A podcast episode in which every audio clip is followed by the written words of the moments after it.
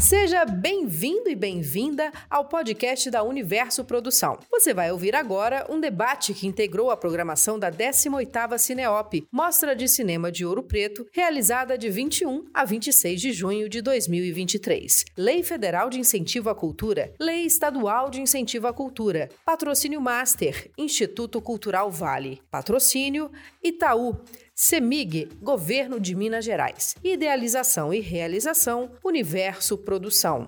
Secretaria de Estado de Cultura e Turismo de Minas Gerais, Ministério da Cultura, Governo Federal, União e Reconstrução. boa tarde a todos e todas. O debate a seguir tem como tema a discussão de uma política nacional para preservação, desculpa, para preservação audiovisual sete anos após o lançamento do Plano Nacional de Preservação Audiovisual.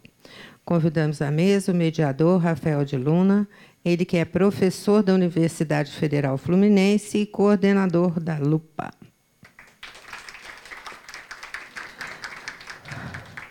E os convidados, Débora Butrus, preservadora audiovisual e presidenta da BPA. Joelma Gonzaga, secretária do Audiovisual do Ministério da Cultura.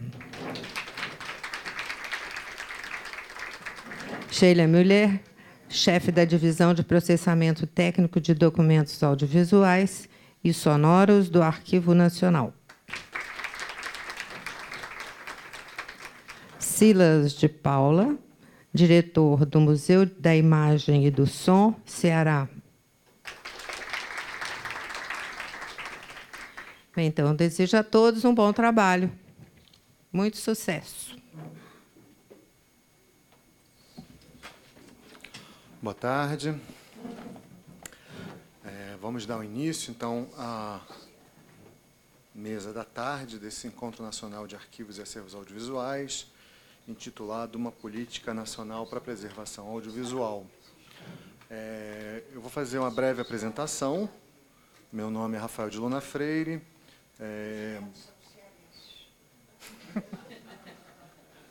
Eu frequento há, há, alguns anos a Cineop, né, mas desde 2017 eu tenho vindo aqui representando o Laboratório Universitário de Preservação Audiovisual da Universidade Federal Fluminense, que é um arquivo de filmes universitário, temático e regional.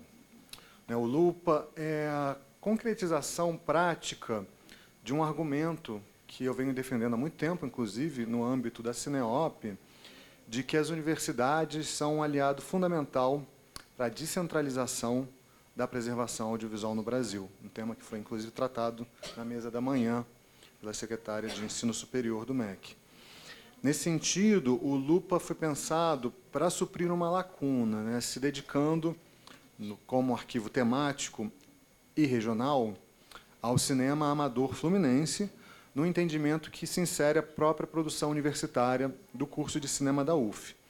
O Lupa, para quem não conhece, é localizado no campus da UF em Niterói, e ele se volta mais para o estado do Rio de Janeiro, inclusive o interior do estado, do que a capital, Rio de Janeiro, que é sede de vários e antigos arquivos audiovisuais, Arquivo Nacional incluído.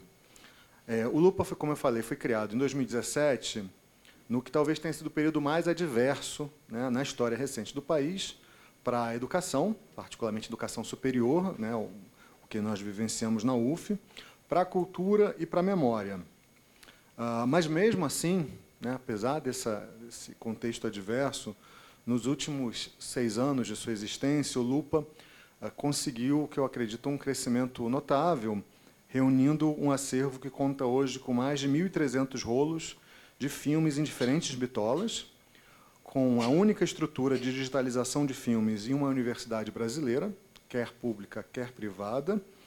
Ah, e com essa estrutura de digitalização, já digitalizou e colocou disponível para acesso gratuito no site do Lupa, www.lupa.uf.br, mais de 100 registros audiovisuais que vão dos anos 1920 aos anos 1980. Né? Para voltar um pouco também a tema da manhã, a gente localizou recentemente no acervo do Lupa as únicas imagens em movimento conhecidas de Carlos Marighella, então deputado federal pelo Partido Comunista Brasileiro, é, é, eleito após o fim da ditadura do Estado Novo, no período de redemocratização. Né, como sabem, um homem negro. É, eu digo isso não. Digo isso tudo para mostrar como uma evidência concreta esse acervo que existia, mas era desconhecido até ele ser reunido pelo Lupa. E eu tenho certeza, é, eu falo isso não como mérito do Lupa, mas com absoluta convicção que uma iniciativa como Lupa ou parecida em qualquer região do Brasil teria resultados tão ou mais importantes quanto esse. Né?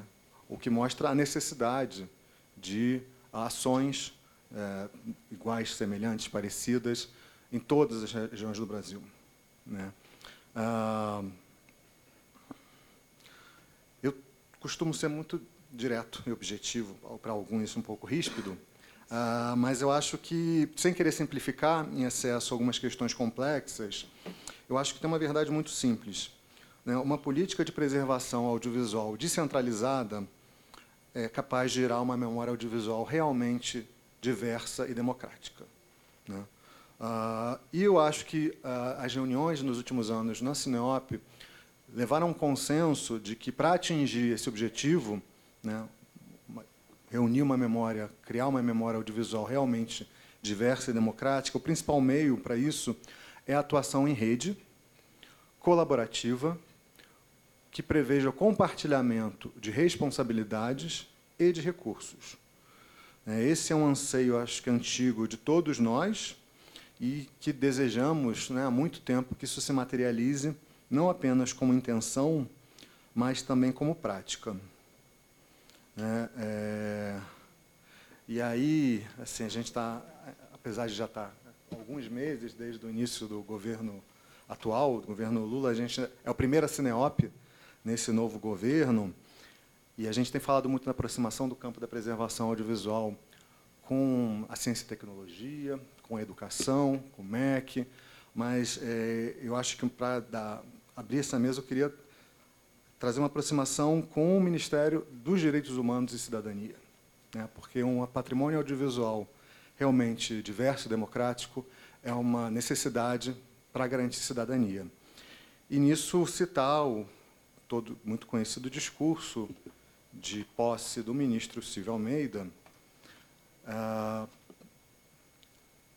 por um motivo, né? É um discurso, acho que histórico, não só pela figura dele, mas pela afirmação de um compromisso que eu acho que a gente precisa assumir, porque eu, eu tenho brincado que a gente não precisa mais dizer que o campo da preservação audiovisual faz parte da cadeia produtiva, né? ou, ou pelo contrário, que precisa ser inserido na cadeia produtiva do audiovisual. Ele faz parte, queiram ou não. Né? O que ele precisa é ser visto, ser entendido e ser valorizado. Né? Então, assim como ah, hoje já clássica fala do Silvio Almeida, né, que reconheceu diversos grupos que existem, né, o reconhecimento da sua existência, que eles precisam ser valorizados, né, acho que o anseio antigo nosso é que os trabalhadores do campo da preservação audiovisual que trabalham em condições muito, muitas vezes precárias, se é que conseguem trabalho, existem e precisam ser valorizados. Que os gestores de entidades de salvaguarda de acervo audiovisual, que muitas vezes sabem o que fazer, mas não têm condições de fazer o que é necessário, que eles existem e precisam ser valorizados.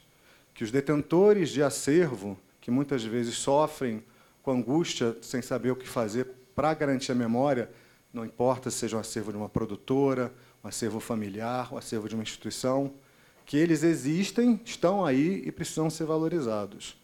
É, essa parte, talvez, a citação mais famosa do discurso do Silvio Almeida, mas ele tem, para terminar, ele tem uma outra parte também que eu acho muito importante.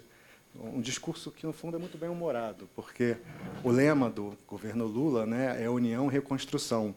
Mas nas primeiras falas do Silvio Almeida, ele corrige isso. Ele fala que não é necessário reconstruir o Brasil, é necessário construir um novo Brasil. Então a gente também não precisa reconstruir a preservação audiovisual tal como ela existia. A gente precisa criar um novo sistema de preservação audiovisual por uma política verdadeiramente descentralizada, diversa e democrática. E é, acho que é o tema dessa mesa. Então, é, eu queria começar a passar a palavra para a nossa secretária do Audiovisual, Joelma, e convidar todos para a gente embarcar nesse debate dessa mesa. Obrigado.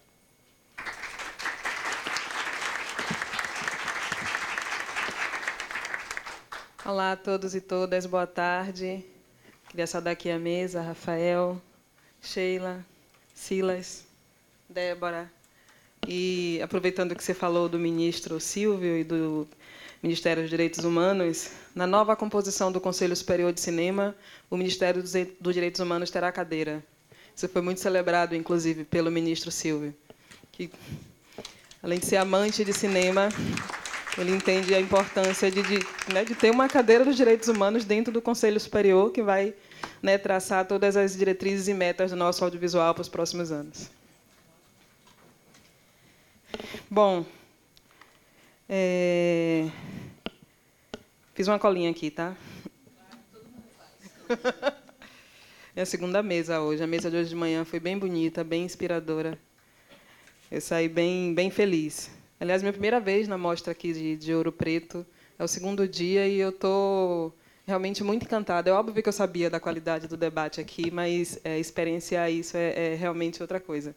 Que espaço potente esse. É, o que nós da SAB estamos fazendo aqui no Cineop está completamente relacionado com a proposição desta mesa.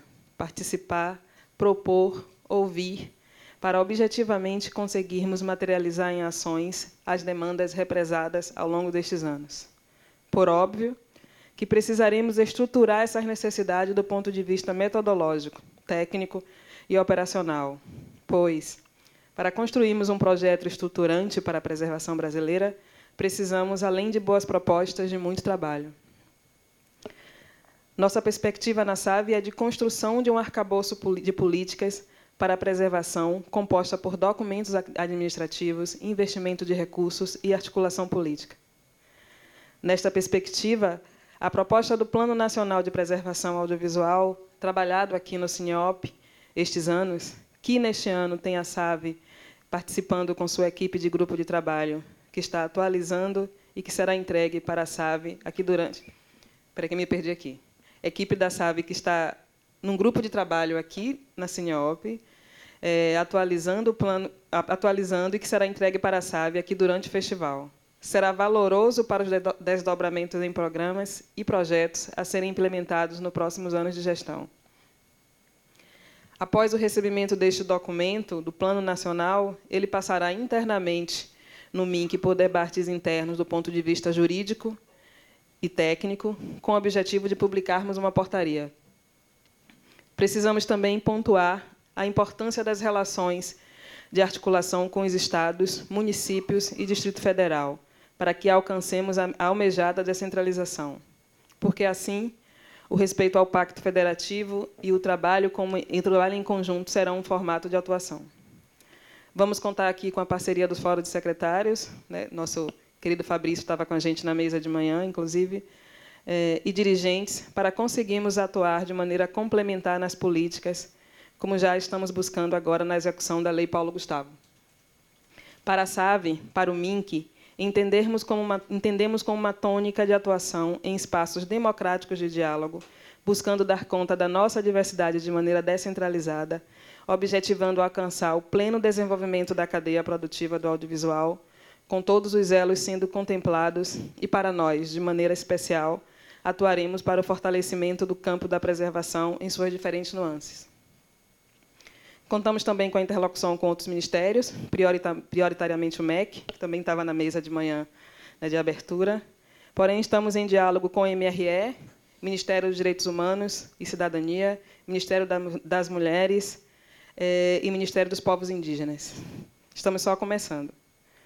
Bom, eh, para finalizar, para quem não estava de manhã na mesa, eu fiz dois anúncios na, na mesa de manhã que trago aqui para quem ainda não soube.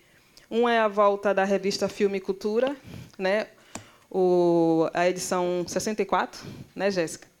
Que tem como tema Cinemas Negros, será lançada em parceria com a Cinemateca ainda esse, esse semestre. E ainda agora em julho, a gente lança o chamamento para a próxima, para os textos para a edição 65, que tem como tema Cinema Mais, é, abordando as temáticas LGBTQIAP+. E eu comecei falando do Conselho Superior de Cinema, é, vou finalizar falando sobre ele. Como eu disse de manhã, é, nessa nova composição do Conselho Superior de Cinema, teremos é, representantes do, do, da preservação indicado por entidades da, da, da preservação. Né? É, essa composição foi feita através de uma metodologia simples. Todas as entidades mandaram suas listas tríplices com, indica, com, com sugestão de nomes. E também para o Conselho Consultivo da SAV. Então, só como eu falei de manhã, nos dois conselhos, o Conselho Superior de Cinema e o Conselho Consultivo da SAV, teremos representação indicada por da preservação, entidade da preservação audiovisual. Bom, acho que é isso. Obrigada, gente. Ah, eu trouxe um exemplar da Filmicultura para os membros da mesa. Queria dar aqui para vocês.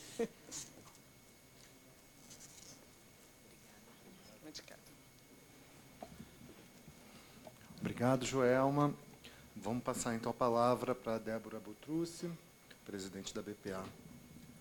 Débora. Olá, boa tarde a todas e todos. Antes de mais nada, gostaria de agradecer o convite para estar aqui nessa mesa. É uma alegria é, estar com colegas que a gente já conhece há bastante tempo, como Rafael de Luna, é, Sheila do Arquivo Nacional, e é uma honra estar aqui ao lado da secretária Joama Gonzaga.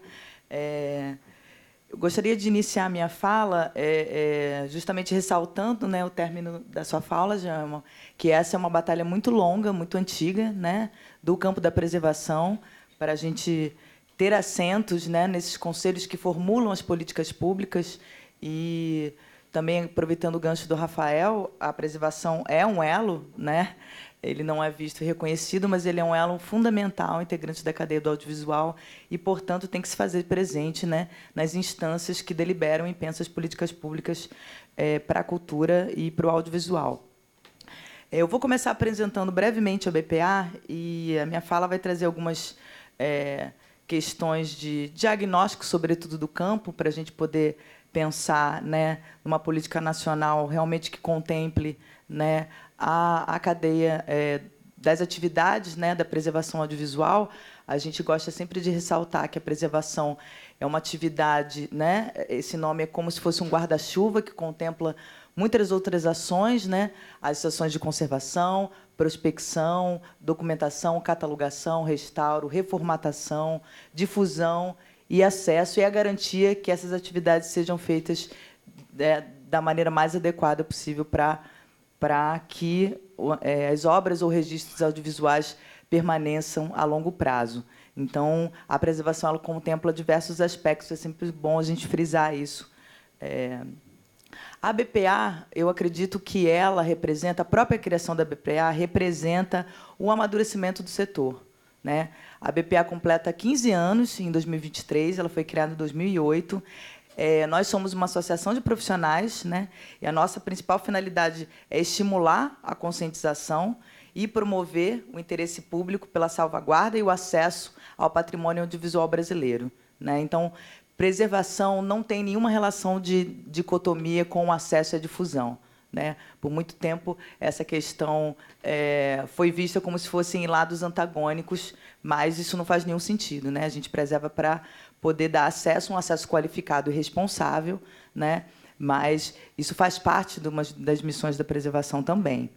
E é, para a gente também é muito importante, né? um dos pilares da BPA é contribuir para o desenvolvimento e aperfeiçoamento tanto técnico quanto científico e cultural dos profissionais que atuam no campo da preservação, é, promovendo a valorização e o reconhecimento do trabalho desses profissionais.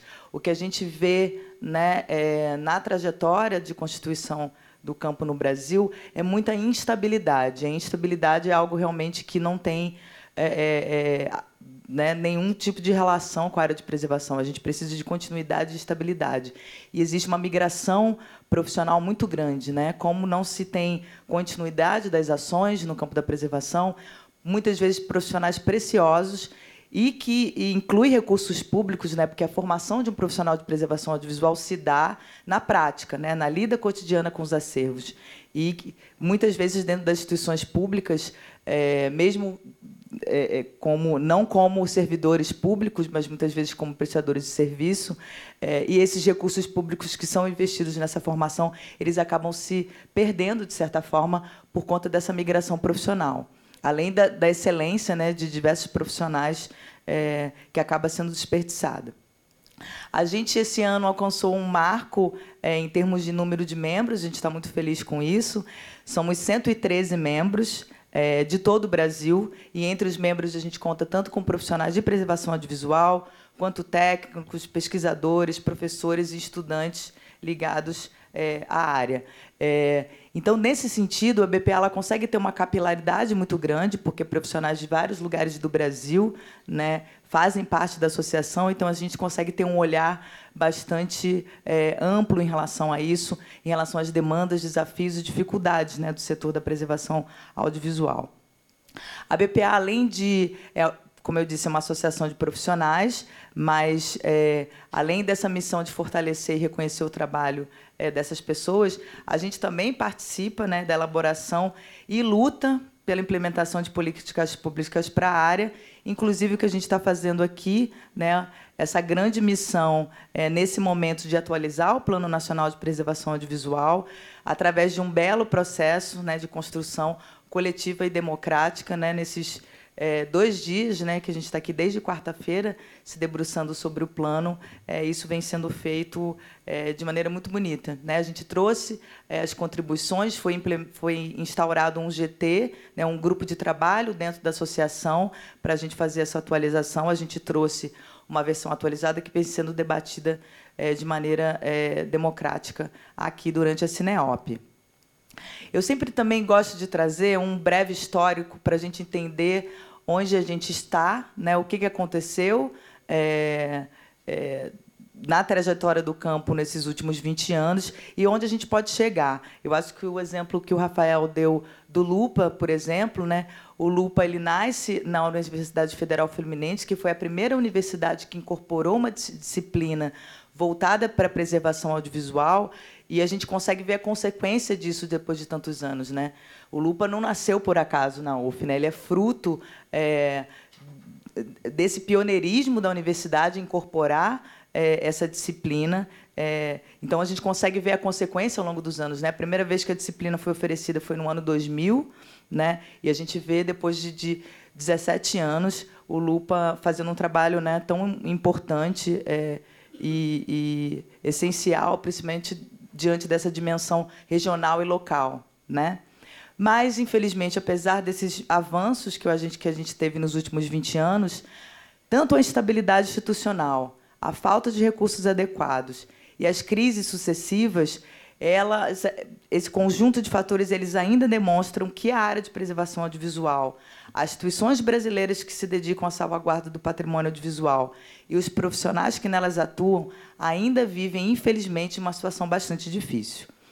Por isso, é fundamental que a gente fortaleça o processo de institucionalização da preservação como um setor específico, com necessidades próprias, e que a área seja efetivamente é, tratada como um elo integrante da cadeia do audiovisual. Eu acho que é importante a gente seguir é, reforçando isso, porque muitas vezes, sim, ela é um elo integrante, isso é óbvio, mas a gente não consegue tratar ela efetivamente, né? Porque para a gente conseguir atuar de fato, a gente precisa de recursos, né? Além disso, acho que fica muito claro é, que a preservação ela é uma área absolutamente transversal. Né? Ela, de, ela dialoga com vários campos da cadeia do audiovisual. Né? Portanto, eu acho que é absolutamente urgente que a gente pense a área a partir dessa perspectiva, né, e que ocorra efetivamente uma mudança de mentalidade. Né? Quando a gente fala é, em termos de produção, né, muito tem se debatido, principalmente com os recursos que vão ser alocados né, por conta da Paulo Gustavo. Né, a gente sabe que os percentuais foram bastante desequilibrados por questões né, é, no momento de discussão da lei, enfim, por questões históricas também, em termos de investimentos. A área da produção sempre acaba ficando com essa maior é, é, fatia dos recursos, digamos, mas é absolutamente urgente que se incorpore essa dimensão da preservação desde o momento da produção. Né? Você pensar numa rubrica específica, de que maneira você filma, né? com qual qualidade, como que você vai fazer saídas adequadas de preservação, né? porque o digital, é, apesar né, é, dele ter trazido muitas facilidades, enfim, e ter democratizado o acesso né, a filmagens, e, enfim, e, e ter feito com que a produção é, se descentralizasse de fato no Brasil, ele tem uma fragilidade é, tecnológica em termos de obsolescência. Né? Então, a gente tem que ter uma atitude muito mais ativa em relação à tecnologia digital do que a gente já teve no passado em relação à analógica, né? que, de certa forma, é bastante resiliente e sobreviveu, muitas vezes, diante de condições é, precárias.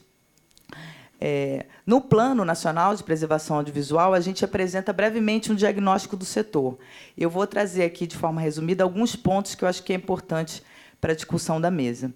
É, essa ausência, né?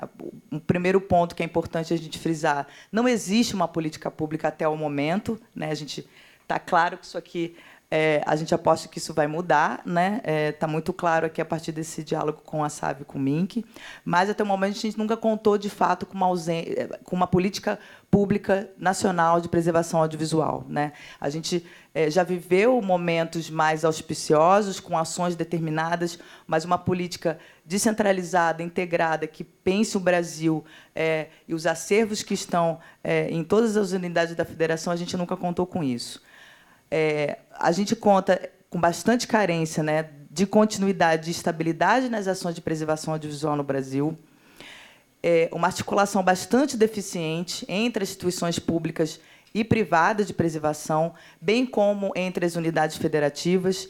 É, e, nesse ponto, eu trago um exemplo. É, eu trabalhei no, no, na Cinemateca do Museu de Arte Moderna no Rio, no, foi meu primeiro trabalho, com muito orgulho, e lá a gente cuidou da coleção dos filmes da Atlântida. Esse acervo depois ele foi levado para o Arquivo Nacional, a gente começou a tratar o acervo da Atlântida novamente. E agora ele se encontra na Cinemateca Brasileira e ele vai ser tratado novamente. É claro que as ações de conservação elas têm que ser feitas periodicamente. Né? A gente tem que sempre que voltar ao acervo para ver as condições. Mas as informações que foram coletadas ao longo desse processo elas podem ser aproveitadas. Né? Tem informações em relação a acervos que não vão ser alterados, seu estado de conservação, sim. Então, se a gente pensar um acervo como esse de exemplo, né, que passou por três instituições diferentes e todo o trabalho que foi produzido né, na trajetória desses materiais, é, chegar, é, é, a gente ter que recoletar dados, né, sempre se começa novamente, é, é, algo que a gente perde muito tempo né, em relação a isso. Então, esse tipo de informação, quando a gente fala que falta uma integração entre as instituições, também é nesse sentido. Né, um fluxo de informação é, que, que pudesse acelerar processos né, e que esse tipo de informação não se perdesse. A necessidade do enfrentamento dos desafios colocados pela preservação digital, como eu falei aqui no início, né, é absolutamente urgente que a gente incorpore essa dimensão, essa mudança de mentalidade que não é algo a ser pensado depois. A gente tem que começar a pensar é, é, no início, né, o que, que a gente faz em relação à preservação. Né? Tem muita gente que já perdeu muita coisa, né? É, muito recente. Né? A gente sabe que a história e a historiografia do cinema brasileiro tem grandes lacunas, é, mas talvez com o digital a gente possa ter, né, eu estava brincando que a gente possa ter, ao invés de lacunas, grandes crateras imensas, né? porque, de certa forma, é, as tecnologias analógicas elas resistiram, sobretudo a fotoquímica, mas a digital provavelmente isso não vai acontecer. Né? A gente precisa também de uma necessidade de maior reconhecimento, tanto pelo Estado quanto pela sociedade, do patrimônio audiovisual como integrante do patrimônio histórico-cultural do Brasil. A gente, às vezes, fica num lugar pouco definido. Né? Na cadeia do audiovisual, a gente é um elo integrante, mas eh, não, não é reconhecido enquanto tal. E na cadeia do patrimônio, a gente também está sempre é, se aproximando e se afastando. Então, a gente fica num não lugar que é muito ruim né, para a área de preservação. A gente tem a carência de recursos, de recursos estáveis, de planejamento de longo prazo. Isso é muito importante para a área de preservação audiovisual. A gente tem uma legislação inadequada, desatualizada, falta de incentivo para pesquisa e publicação, uma disparidade muito grande né, entre os acervos espalhados pelo Brasil. A gente tem muita concentração de recursos e ações no eixo Rio-São Paulo. Né? Tem, existe uma falta de incorporação sistemática e de um planejamento efetivo para a preservação digital pelas instituições detentoras de acervos é, de obras nativas digitais. E as instituições detentoras de acervos ela tem, elas têm, muitas vezes, né, uma infraestrutura é, inadequada né, e precária, é, recursos humanos e financeiros insuficientes e instáveis. Né? Muitas vezes a gente sabe como é dentro da máquina pública. É, você consegue comprar um equipamento, mas você não consegue é, contratar um profissional para operar. Né? É, e tecnologia no campo da preservação, é, sobretudo em relação à tecnologia digital, há uma, uma mudança de padrões muito rápida, então é um profissional que tem que ficar sempre se atualizando. Essa formação para preservação ela é precária, desatualizada, né, de, de um corpo funcional que está, às vezes, nas instituições públicas, por isso, porque precisa dessa. É, é, é, esse conhecimento tem que ficar sendo ativado né, e atualizado constantemente. E, ao mesmo tempo, existem muitos profissionais capacitados fora das instituições de preservação. Né? Então, é, Trazendo uma outra questão, aproveitando também que o MEC, esse diálogo com o MEC, como a Joalma colocou, tem sido um diálogo estreito, eu acho que a questão da formação também a gente precisa enfrentar. Né? É um desafio grande que a gente, que a gente é, tem é, é, em relação à formação de base né, nos cursos de graduação. Eu sempre gosto de trazer a resolução do Conselho Nacional de Educação, uma resolução de 2006, então já tem aí bons 17 anos né, que ela ela, ela versa sobre a obrigatoriedade da inclusão de disciplinas dedicadas à preservação audiovisual em cursos de cinema e audiovisual. Essa resolução ela é simbolicamente muito importante, mas ela parece que não teve os efeitos né, esperados, que a gente esperava. Tem um levantamento de 2019 né, que é, fez uma pesquisa em relação as graduações em cinema e, e audiovisual existentes no Brasil, e somente 10 graduações ofereciam disciplinas de preservação. Né? A gente sabe que dentro da universidade pública é complicado, você, você tem que mudar né, o currículo é, é, do curso né, para você conseguir incorporar uma disciplina. É, nas universidades privadas isso dá de maneira mais facilitada, mas é importante que a gente enfrente, é um desafio que, que que eu acho que vai ser é, é um pilar, né, uma base muito importante para essa mudança de mentalidade efetiva, né, você incorporar num, corpo, num, num curso de graduação é, uma disciplina de preservação é essencial, mesmo que você não vá trabalhar diretamente com preservação, mas isso é, planta sementes importantes em relação a esse olhar necessário, né. É, em termos de desenvolvimento tecnológico, que eu acho que é outro fator importante, a gente vem conversado bastante vem conversando bastante sobre isso nos últimos anos, né? Porque a gente sempre se espelha muito, né, em experiências europeias, norte-americanas. A gente também tem que promover uma mudança de mentalidade em relação a isso, né? Nossos irmãos e irmãs latino-americanas, eu acho que tem muito mais é, similaridade em relação é, à nossa realidade, né, em termos tanto em termos de constituição dos arquivos quanto em termos é, é climáticos, né? Então acho que a gente pode e deve né, aprofundar esse debate, esse diálogo é, latino-americano em relação a questões de preservação. Né? E essas soluções, muitas vezes, não funcionam para nós. Né? Eu trago um, um outro exemplo. É, não sei, eu tinha visto o Hernani Hefner entrando aqui. Não sei se ele. Enfim. Oi, Hernani.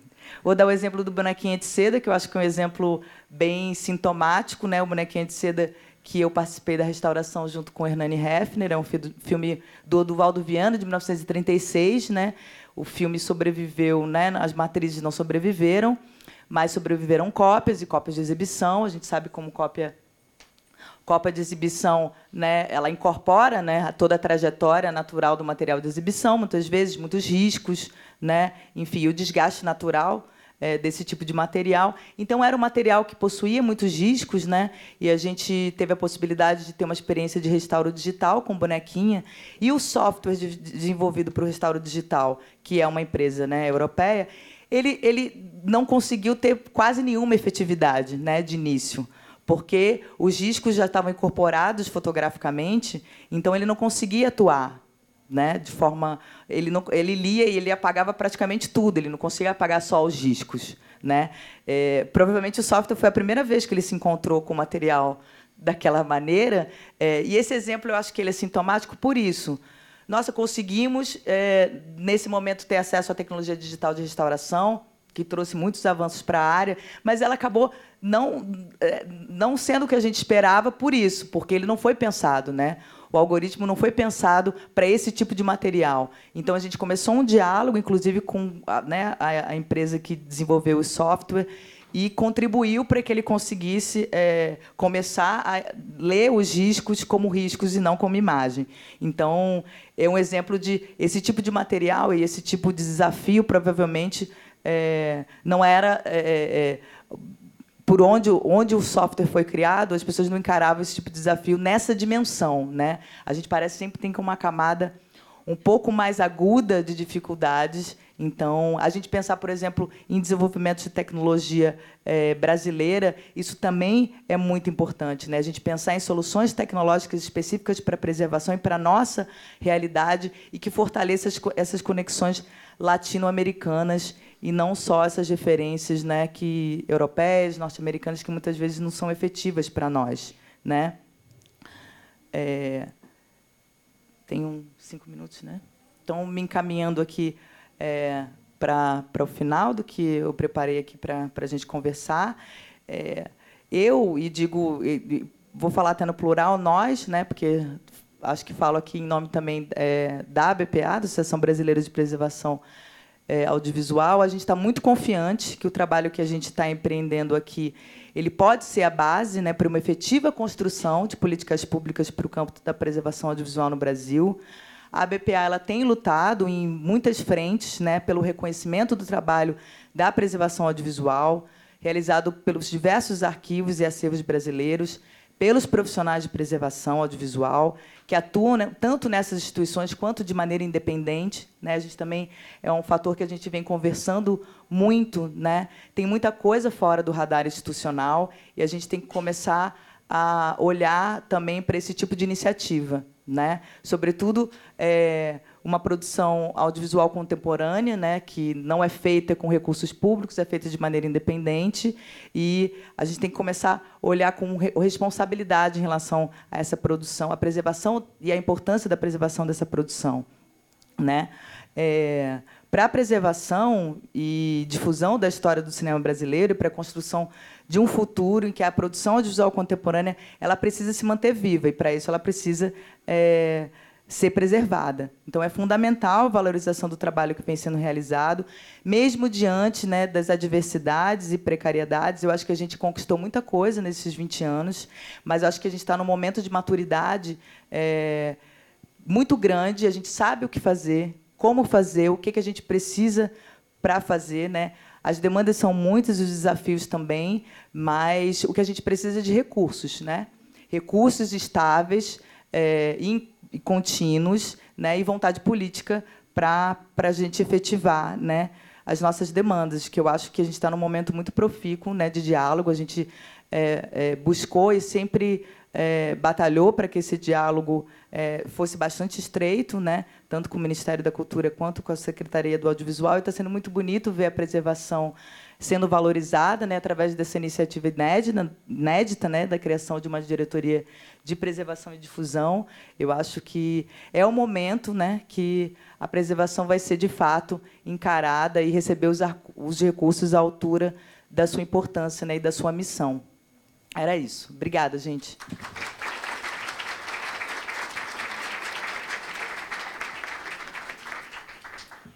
Obrigado pela fala, Débora. Débora apontou vários dos desafios né, para a política, de, política nacional de preservação audiovisual. Eu acho que o digital talvez seja o maior deles, porque uma política centralizadora foi a lógica de uma, de uma prática de preservação do século XX e agora o século XXI. Você tem uma lógica que, de produção audiovisual que, em termos de volume, rapidez e facilidade, mudou. E um, talvez um desafio tão grande ou maior seja como reunir essa produção, porque a primeira coisa que vem na nossa cabeça é depósito legal, Sim. que é uma prática do século XVI. Então a gente não está um século defasado, estamos quatro, quase quatro. Então é algo para reunir volume, rapidez e a facilidade com que se faz audiovisual hoje. A gente tem que atualizar quatro séculos nossa lógica de reunião dessa produção.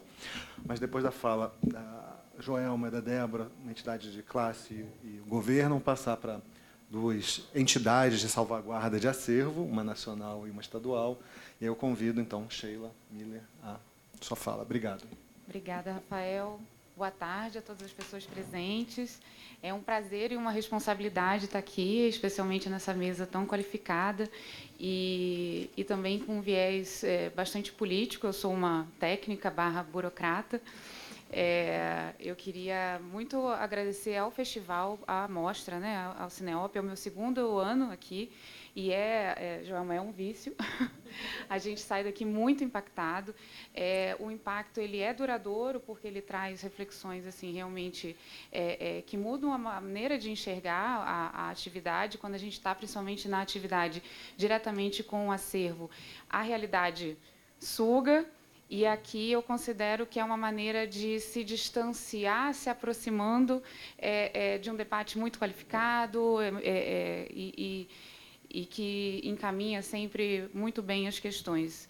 É, eu cumprimento a mesa todos, né? A Rafael, a Joelma, a Débora, o Silas. E queria também agradecer a Fernanda, que fez esse convite, e, que, e o Vitor.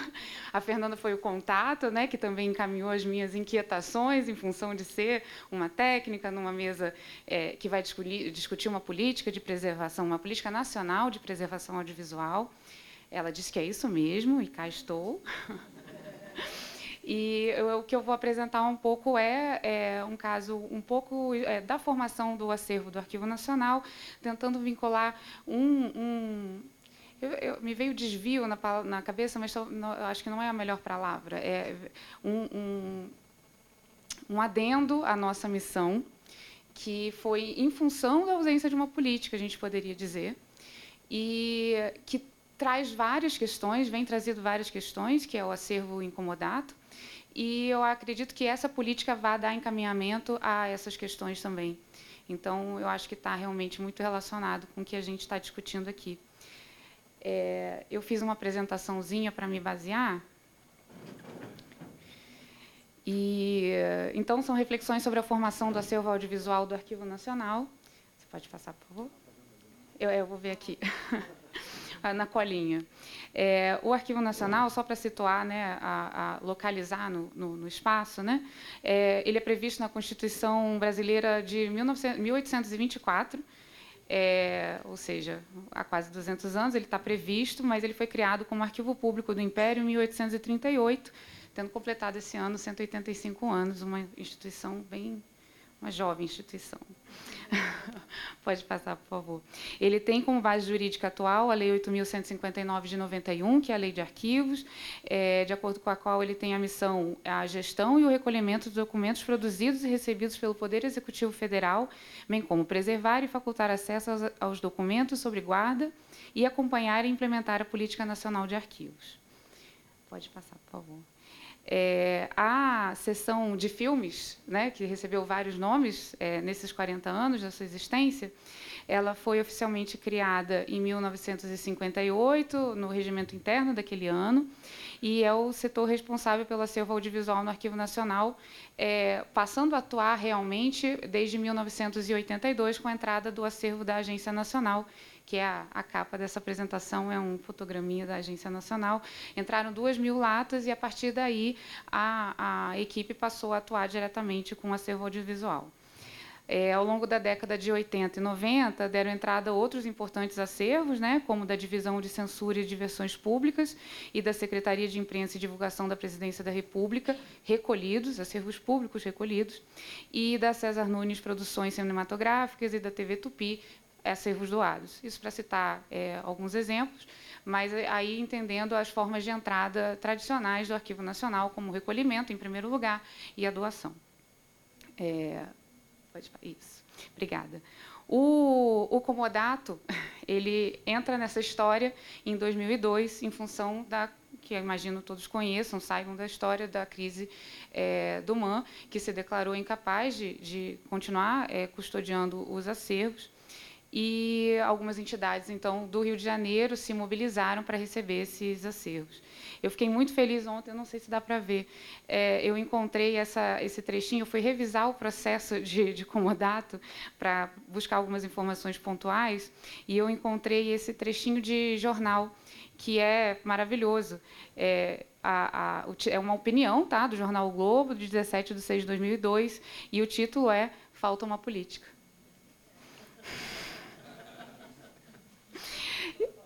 Exatamente. E embaixo tem outra opinião, é, e é do Ricardo Macieira, que à época era secretário de Cultura do, do município, dizendo vamos preservar. É uma promessa não cumprida, exatamente. É, o Arquivo Nacional passou, então, pode passar. Passou então a receber milhares de materiais oriundos da Cinemateca por meio de contratos de comodato firmado entre a instituição e seus respectivos é, detentores. Esses contratos são renovados automaticamente a cada cinco anos, caso nenhuma das partes se manifeste, e só em 2002 entraram 20 mil latas de filmes, o que triplicou o acervo do Arquivo Nacional em apenas um ano, em algumas entradas.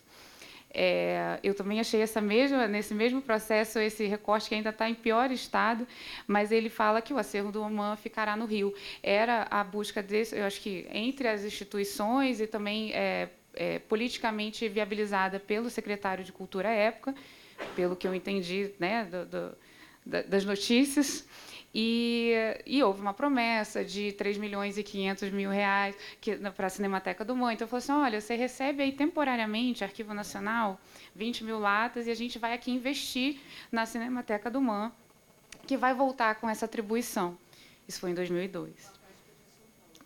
E, e afinal, é, não conseguiu ficar tudo no Rio, exatamente. É, aí eu vou falar um pouquinho de como foi essa entrada no Arquivo Nacional, tentando passar esses 20 anos, nesses 15 minutos aqui. Mas eu acredito que, que deu um bom panorama assim dos desafios é, antigos e, e os novos. Né? É, a gente precisou fazer adaptações imediatas, isso está é, bastante registrado nos relatórios, e tem também um, um, uma publicação do Valmor Pomplona, que fez um, é, uma tese, uma dissertação de mestrado, que, e virou uma publicação sobre a história da, da seção de filmes do Arquivo Nacional. É meu livro de cabeceira, está todo marcadinho assim. É, ajuda muito porque ele fez um trabalho assim excelente de arqueologia também da, da informação com as moviolas, ainda em funcionamento, hoje em dia não temos. Aquisição de oito mesas enroladeiras e material de consumo. Então, isso implicou numa mudança completa dos processos de trabalho da área à época. Essa, essa foto é, é icônica também. Isso é um uma das entradas, né? porque eram vários lotes. Esse é um dos lotes das chegadas as, com as latas ensacadas no corredor do, do bloco F. É, e aí a gente é, passa para a questão do processamento técnico. É importante dizer que, embora a, a, técnica, né, a parte técnica seja a mesma, a abordagem que é feita nos, nos documentos incomodados é completamente diferente do, do, daquilo que é público. É, em função de, de, várias questões.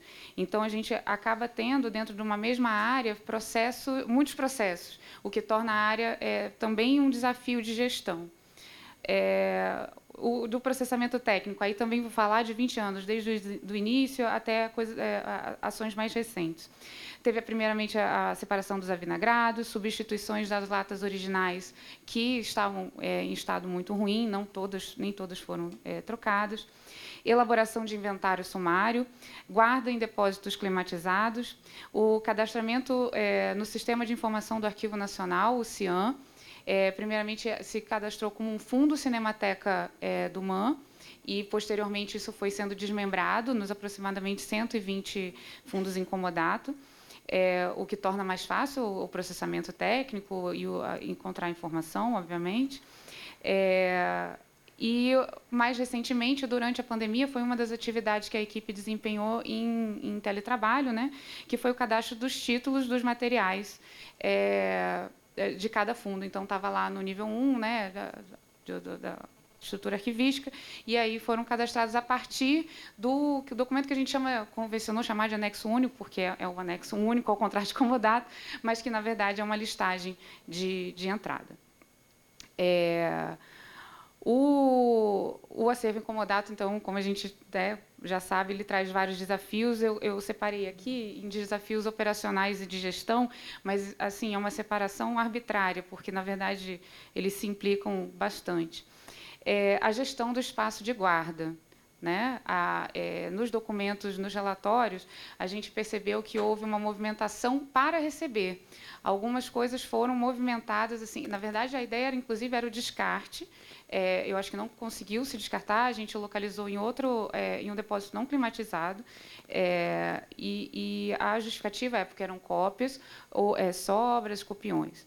E no material da Cinemateca chegaram sobras, cópias. Então a gente teve um tratamento com o público em função de receber o comodato. É, é, isso sem questionar definitivamente as decisões à época, é, porque elas estavam muito é, é, localizadas num, num momento de, de, crise extrema, mas é, são elementos para a gente refletir para as próximas decisões. Né? A revisão periódica e a cada saída do retorno no material, essa não é uma atividade desempenhada pela, né, pela área de processamento técnico, é pela conservação de filmes. Hoje são dois técnicos com os quais eu aprendo muito e que são, é, são é, equipes muito, muito próximas, inclusive fisicamente próximas. É, hoje em dia são dois, né, como eu falei, e são 40 mil latas. Né? É, é, exato. E, e aí, e no caso do, do comodato, tem gerenciamento da saída dos materiais. Então, por conta disso, o comodato ele acaba usando muito mais a força de trabalho da conservação de filmes, porque você precisa fazer essa, essa revisão, que é, essa revisão periódica, ela não é possível de fazer na periodicidade que é desejável, mas quando ele sai, quando ele volta, ele precisa ser revisado. É, então, assim, tem no caso do, da equipe de processamento, tem o controle da saída, tem a, o manejo das autorizações do, do, do, comodante, do detentor do direito, termo de assinatura de termo de responsabilidade. Em algum momento da área, a, a, a maior força de trabalho era também para gerenciar a saída, fazendo essa função de cinemateca, que não, o que não acontece com o público. É, e a atualização dos contatos com os comodantes. Isso já faz um gancho para um desafio de gestão é, manter esses contatos atualizados, que a gente consiga, não é algo simples, especialmente porque o tempo decorrido vai mudando a vida das pessoas, das instituições, dos CNPJs e, e, e dos CPFs. Né? É, então, passando agora para os desafios de gestão, a gente tem, é, por volta de 2010, a gente limita né, novas entradas, em função também, especialmente do espaço. É, houve depois disso entradas, mas eram trocas. Então, o comandante ele tinha interesse em colocar novas, é, novos materiais. Ele selecionava dentre os materiais que estavam no arquivo, muitas vezes cópias, muitas vezes sobras, muita, muitas vezes materiais que já tinham matriz é, é, sob guarda de outra instituição, e fazia essa troca por um material que ele conseguia. No julgamento do comandante, era mais importante é, estar sob os cuidados do Arquivo Nacional. É, a gente fez algumas tentativas de substituição do instrumento jurídico. Quando eu digo tentativa, é tentativa de estudo, né? É, porque tudo quando você pensa no comodato aí cerca de 120 comodantes, você pensa que não é um trabalho simples e nem linear, né? Porque é, também a gente fala comodante como se fosse a mesma coisa, não, não são, são realidades completamente diferentes. Então tudo é, é preciso ser pensado com muita muita sensibilidade, inclusive. É, e aí você pensou se o instrumento de comodato ele é o mais adequado para o Arquivo Nacional? O instrumento, isso eu esqueci de falar, ele foi adotado, é, eu acho que ipsis literis, o que era o da Cinemateca do MAN, embora ele tenha passado por é, consultoria jurídica na época da, da SAGE, que era da, da a gente estava na, na Casa Civil, né? E e aí a gente já pensou também em, em, tentar reverter como doação, né, propor a doação. Muitos estudos foram feitos, mas não, como não é um estudo simples, ele precisa de continuidade. Às vezes a gente não tem essa continuidade, mas é algo que a gente eventualmente se depara porque o contrato ou o instrumento jurídico em si não é exatamente é, é, a gente não entende como mais adequado para a permanência desse acervo no Arquivo Nacional. É, o, agora, passando para os desafios de gestão assim mais prementes no momento, né? o falecimento dos comodantes e a mudança de titularidade é um problema jurídico também, burocrático, enorme pelo qual a gente está passando e que a gente só vai passar mais, porque as pessoas não estão ficando mais jovens, inclusive a, inclusive a gente não está, infelizmente, as pessoas estão ficando mais velhas. E aí tem uma questão que muitas pessoas assinavam como representantes de um CNPJ, e outras assinavam como CPF, eh, e quando é representante de um CNPJ, você, não, você tem que saber se tem sócio. o entendimento do, do, do, do, acervo audiovisual como patrimônio, ele não é igual para todos. Então, assim, quando entra... Obrigada.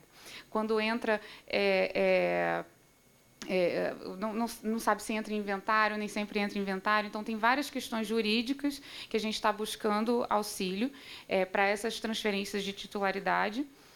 E o recebimento, outra discussão mais ou menos recente, é o recebimento, autorização e disponibilização dos representantes digitais dos documentos.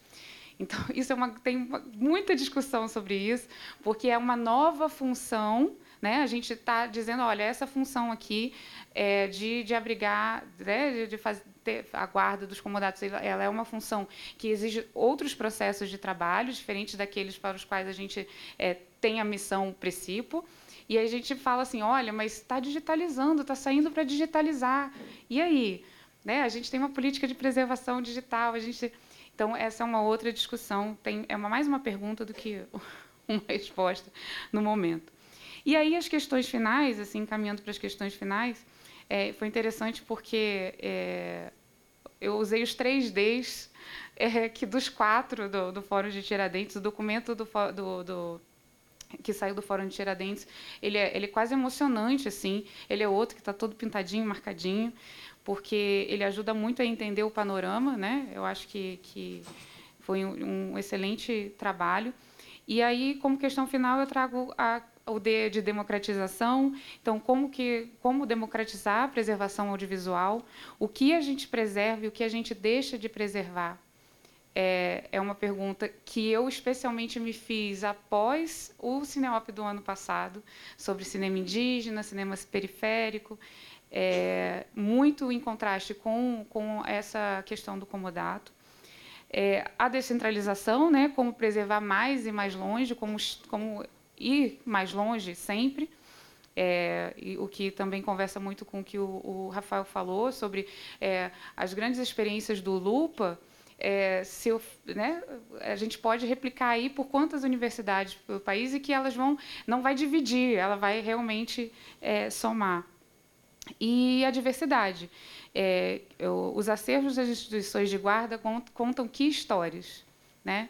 É, é isso. Assim, acho que o, o a gente está num momento realmente muito otimista. Eu estou muito otimista, pelo menos, muito feliz de estar aqui, muito feliz de participar das discussões de trabalho da BPA e, e da política, do plano. É, eu acho que a, o contato aqui, a troca interinstitucional via técnicos é muito rica. Eu já prometi umas, sei lá, cinco visitas que eu desejo muito fazer. É, e ter esse contato com as pessoas é, é, é, muito importante, porque também a política e a técnica e o que quer que seja feito por, por pessoas, e nós estamos aqui.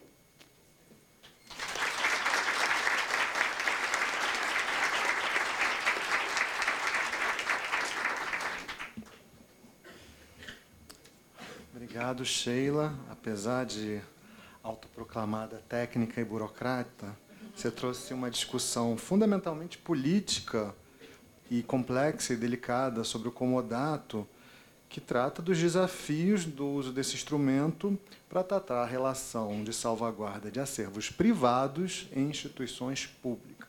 Né? Algo que a gente precisa pensar com muito cuidado. Então, passo a palavra então para o Silas. Obrigado, Silas. Alô, está funcionando? Está, né?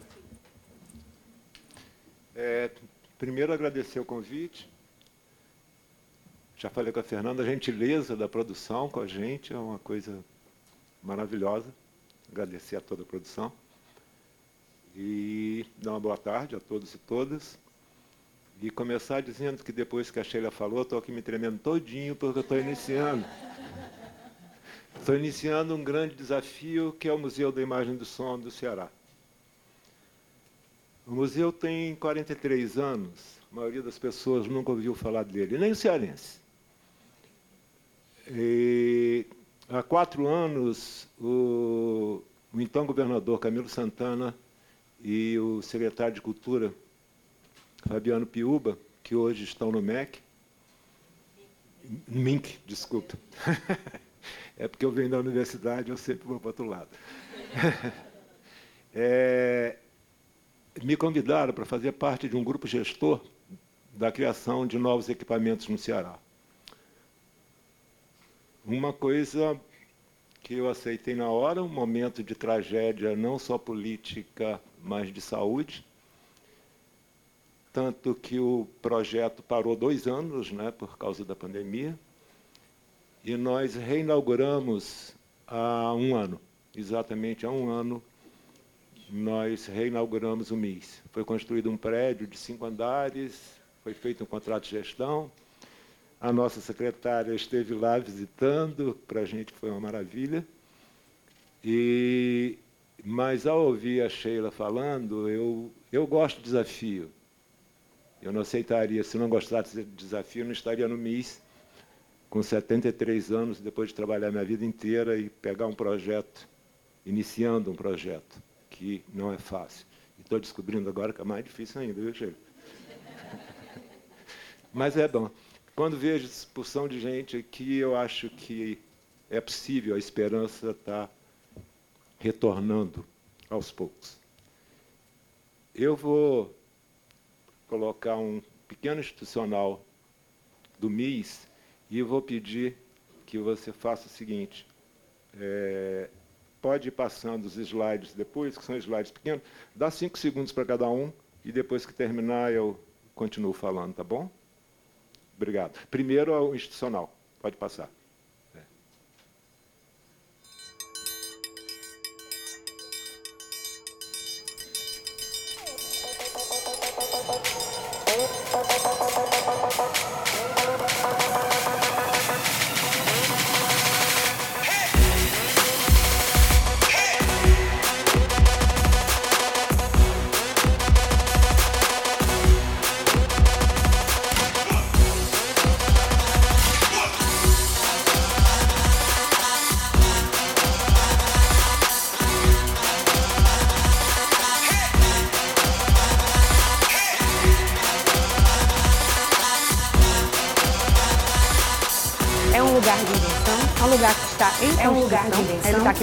Descoberto, em construção, é ele está aqui para ser descoberto, inventado. É um espaço Sim. Nós não procuramos as respostas, Sim. procuramos a Nós não procuramos as respostas, procuramos a provocação. Aqui é um lugar é um museu completamente moderno, interativo, completamente moderno, interativo. É um laboratório digital, um laboratório de. É uma nave espacial. Você fica dentro de outro mundo, né? Você fica dentro de outro mundo, né? Você sai da realidade. É um lugar com diversão, de alegria, de transformação, diversão, de alegria, de transformação, divertimento associado, pensar no que é a imagem, no que é o som na contemporaneidade, no que é a imagem, no que é o som na contemporaneidade, investigar o acervo do museu. A imagem do Ceará ela é muito heterogênea. O Ceará ela é muito heterogênea. A imagem que o Ceará tem é mais muito alegre, valorizar essa cultura, valorizar a memória, valorizar essa cultura, valorizar a memória. Aqui memória, é um lugar mas é também um lugar dessa memória, mas ele só mas é também um lugar porque tem alguém apaixonado Mas ele só funciona porque tem alguém apaixonado por isso, né? cinema, a oralidade é legal, essa prática. O cearense é apaixonado por O cearense é apaixonado por Você pode andar desse em qualquer lugar. Para criança também é muito legal. Para criança também é muito legal. Outro mundo, museu da imagem do som. Outro mundo. Né? Mas nós estamos em busca do novo. Né? Mas novos sons, sons que estão circulando pela cidade, novos estão circulando pelo sertão, pelas feiras, estão pelas festividades. É esse som que nos interessa. Pelas festividades, é esse som que nos interessa. E são esses sons, e a luz, essas luzes que vão chegar esses sons, e essas luzes que vão chegar aqui. Esses sons, que vai ressoar pessoas, esses sons das pessoas do Ceará. Pensar esse museu é pensar em algo muito abundante. Pensar grande, esse museu é e pensar em algo muito o abundante e grande. tem uma, um e canal de comunicação digital uma- um canal de comunicação muito digital muito potente, muito intenso, Acho que cabe então aos novos Acho que cabe então aos novos fazer essa ligação, audiovisual, buscando na fazer essa ligação, na periferia, né, na artistas, pessoas na periferia, que possam né, usar artistas, essas mídias pessoas que estão que instaladas possam no MIS usar para essas mídias que estão instaladas E agora a gente para se abre para um público E que a agora gente a está, gente inclusive, se abre para um quem público é, que a gente né? está, inclusive, quem é que se descobrindo interessa por quem esse é, espaço. né? Que Descobrindo quem é que se mais interessa por de esse fato, espaço. do que a gente mais quer, de fato, dar condições para que as pessoas possam pesquisar esse acervo, ter acesso a esse acervo. História, você traz uma você abrange a todos os públicos. História, tanto do mais novo quanto ao mais velho. Tanto do mais novo quanto ao mais velho. A praça se mostrou para nós como um espaço A praça se incrível, mostrou para nós como um espaço de incrível, ágora, de democracia, de ágora, de democracia, de encontros. O museu pode ser visto assim também, como um laboratório pode ser visto a céu assim aberto, também, onde como um laboratório muitas populações que não tiveram onde muitas populações que não histórias tiveram protagonismo, não tiveram suas histórias respeitadas, possam ocupar esse espaço também, com beleza, e com diversidade, também, e com muita Ceará, diversidade, porque que são cabem muitos e cearenses no extrapolam Ceará, o Museu da que Imagem cabem e extrapolam o Museu da Imagem do Som.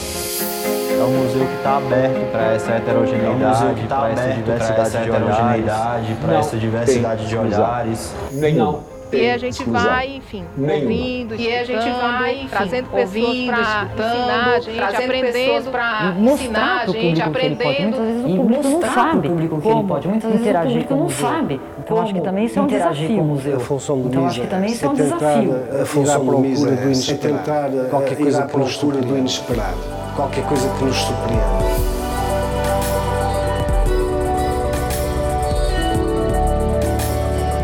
A palavra frente é, palavra é um sim, traz é um pra sim frente para é- a é um sociedade. sim. A gente é um quer que isso aqui pra- seja um caldeirão sociedade. cultural, A gente quer que isso aqui seja um caldeirão cultural, que abrace os coletivos, que abrace a diversidade. Você tendo em vista o futuro para trabalhar o presente. Tendo em vista o futuro para trabalhar o presente.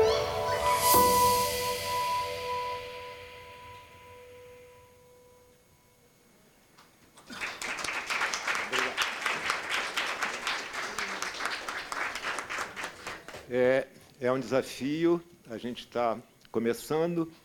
E lembrando que antes, nesses 43 anos, alguns diretores e trabalhadores sofreram muito mais do que eu.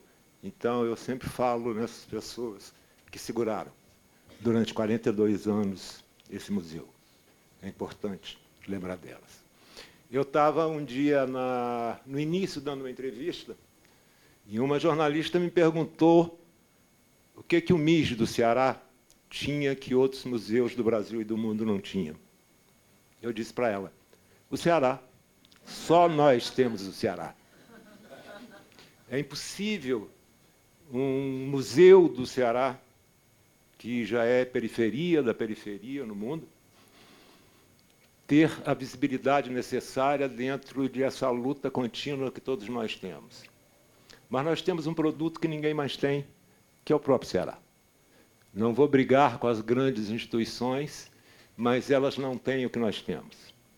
Nós temos uma cultura e arte que é fabulosa e é desconhecida. Tem que lembrar Paulo Freire sobre grupos e regiões de silêncio.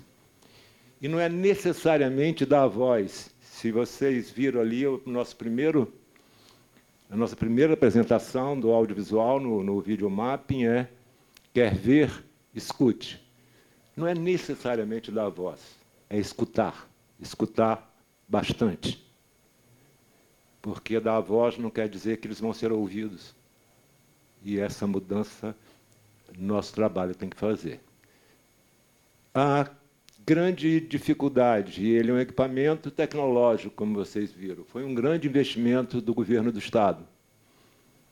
E ele tem que ter sustentabilidade. Ah, os governos mudam. Né? A gente teve certeza disso com uma tristeza enorme há pouco tempo.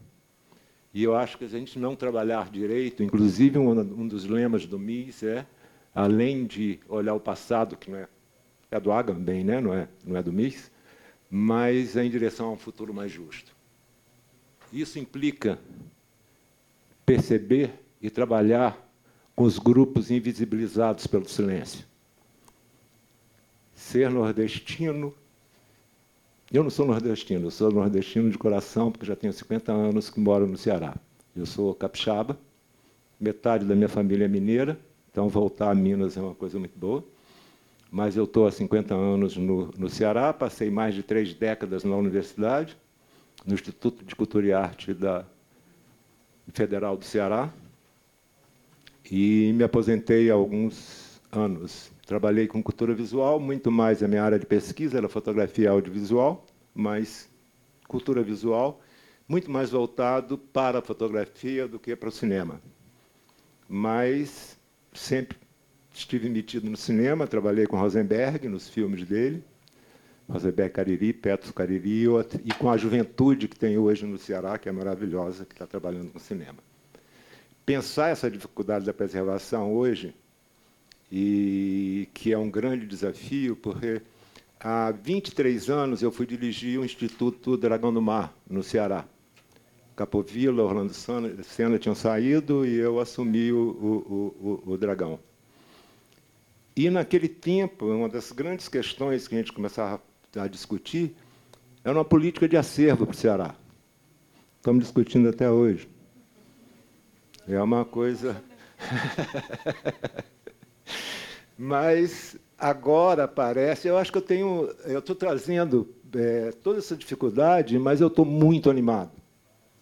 A gente está num momento no Ceará que é muito com todas as dificuldades, não está melhor do que nenhum outro estado, mas há uma uma proposta nessa área cultural e artística que vem sendo implementada. São três novos equipamentos que têm continuidade do, do, do novo governador, mas que é a Estação das Artes, que tem uma pinacoteca, que tem um centro de design, um centro gastronômico, é, são vários equipamentos. O Centro Cultural no Cariri, que é uma interiorização da política da Secretaria de Cultura, e tem o Museu da Imagem do Som, fora todos os outros equipamentos.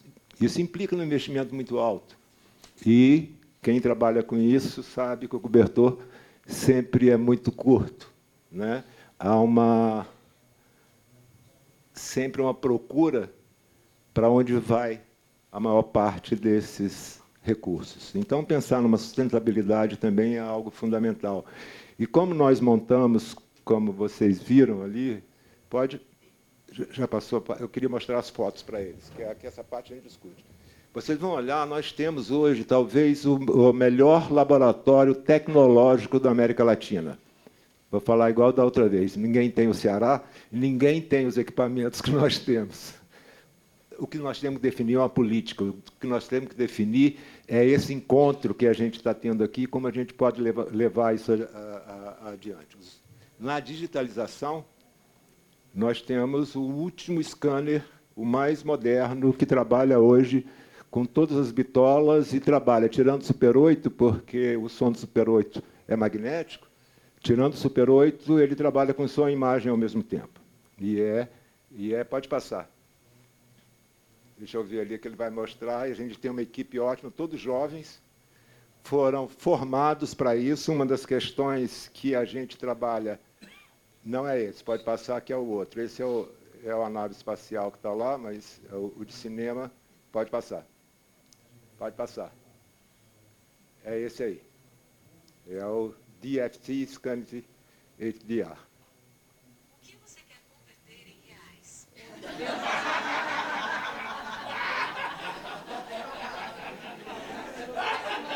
Olha, olha a tecnologia. O Google quer participar. O Google quer participar. É. É outra discussão séria que tem que fazer sobre inteligência artificial, mas vamos lá.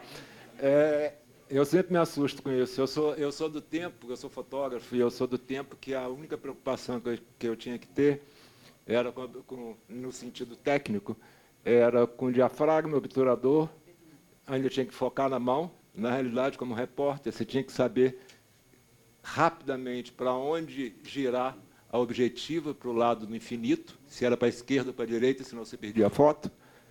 E hoje eu tenho uma câmerazinha, obrigado, tem uma câmerazinha aqui que eu não sei usar, porque ela faz tudo e eu não sei o que ela está fazendo. Então eu tento colocar ela. É um computador, gente, é uma coisa maluca essas histórias. Mas só é, para dizer que eu estou trazendo boas notícias. Num país como esse, trazer boas notícias, com todo o desafio que a gente tem pela frente, é algo maravilhoso, nos traz esperança de novo. A minha relação sempre com a arte, que eu sempre disse, como professor, que os artistas têm um certo sentido premonitório, eu acredito nisso. Essa é uma questão que eu sempre falei para os meus alunos. Mas cada vez que eu olho o mundo com uma uma apresentação na área de arte em boa parte de um mundo distópico, isso me assusta muito, tira a esperança das pessoas. Não estou dizendo que não tem que ser crítico ou qualquer outra coisa, não. Mas nós precisamos procurar linhas de ações que nos levem a um futuro mais justo. Eu acho que é isso que tem que pensar, como olhar o passado, tendo em vista o futuro para trabalhar o presente. É isso que o, toda a equipe do MIS e o grupo que está trabalhando nesses projetos no Ceará hoje tem tentado discutir. Vou ter uma reunião com alguns grupos mais tarde, mas está aqui ouvi-los e iniciar um contato maior com todo mundo, transformar isso num projeto nacional, de uma política de acervo que a gente está precisando, é precisando aprender, pelo menos nós, e agradecer, e eu deixo para o debate que é mais interessante a conversa. Muito obrigado.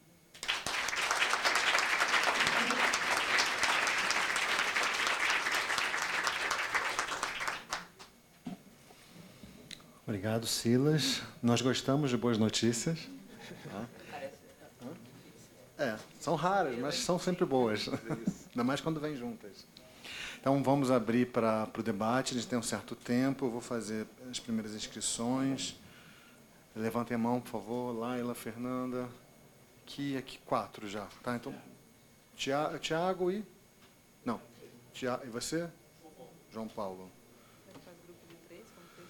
Vamos, vamos fazer grupos de três perguntas, tá? Primeiro Laila, Fernanda e João, depois Tiago e quem mais se inscrever. O microfone está aí? Então, Laila, por favor. Aqui, ó. Desculpa, eu pedi para falar antes porque é só um comentário por causa da que a Sheila falou. Quando a gente pensou essa mesa, a gente pensou isso mesmo. Tem a coisa política, mas tem a aplicação da coisa política. Então, como que ela acontece na realidade, né, e aí só um, um pitacozinho, que eu sempre encarei o órgão público é, preservando propriedade privada como uma falta de consciência, mais uma ação de preservar memória coletiva. O Estado pode não, ter, não saber disso, mas é isso que ele está fazendo. Né? Então, acho que tem que encontrar os caminhos jurídicos justos, mas acho que tem que fazer. Não tem. É isso. Obrigada. Boa tarde, agradecer a mesa. É, um comentário é, sobre a sua apresentação, Sheila, que é muito é, interessante né, pensar o Arquivo Nacional, que a gente está pensando é, as tipologias, dos os tipos de acervo, né, um acervo cinematográfico dentro da estrutura do Arquivo Nacional. Mas que, de alguma forma, a gestão desse acervo cinematográfico se beneficia de uma estrutura de uma instituição, né, com uma política, com servidores públicos. Né, quer dizer, o que você traz de produção de conhecimento. Né? Eu, eu também eu já li muito aquele livro que você citou, né, essa arqueologia de como que é formada essa coleção. Né, quer dizer, os funcionários que estão ali, servidores trabalhando ali, que têm uma história, né? tem essa, o que a Daniela falou, de arqueologia institucional, quer dizer, são esses funcionários que fazem essa, que dão conta e que conseguem manter esse trabalho. Então, queria muito saudar o trabalho, enfim, seu e do Arquivo Nacional, que, de fato, são, são grandes contribuições. E lembrar que, eu acho que há dois anos atrás foi lançado né, uma tradução de um, de um é, de um manual, da, de, um, de, um, um, documento da FIAF, que é a Declaração Digital, né? Recomendações para digitalização, restauração, preservação digital e acesso, né? Que também as instituições elas têm esse esse papel e, e saudar mesmo o trabalho, assim, é muito muito bonito de ver, né? E mesmo com todas as dificuldades, vocês têm um chão onde vocês, né, onde se né, né, pensar o comodato sendo difícil, mas existe, né, uma, uma diferença. O comodato é isso, o comodato é aquilo. Existe uma base de dados que a gente consegue. É desafiador a gente pesquisar, mas a gente consegue ter acesso às informações, a gente consegue fazer pesquisa. Então, acho que é, enfim, é, é, é, muito legal ver o, o trabalho é, acontecendo e, e, te ouvir aqui. E o Silas, é, o Ceará é um, é um case de sucesso, né? pensando nessas relações com as OS, né? porque tem, enfim, agora o MIS, o Dragão do Mar e o Vila das Artes, né? que, enfim, que não é do, eu acho que o Vila das Artes é municipal. É, e eu queria, enfim, o Vila das Artes é esse curso de formação, né? Esses é, também é, é muito muito visível o efeito que essas instituições têm na produção do cinema cearense, que é um cinema riquíssimo, né? Que enfim é um cinema internacional que tem um sucesso enorme na né? internacionalização.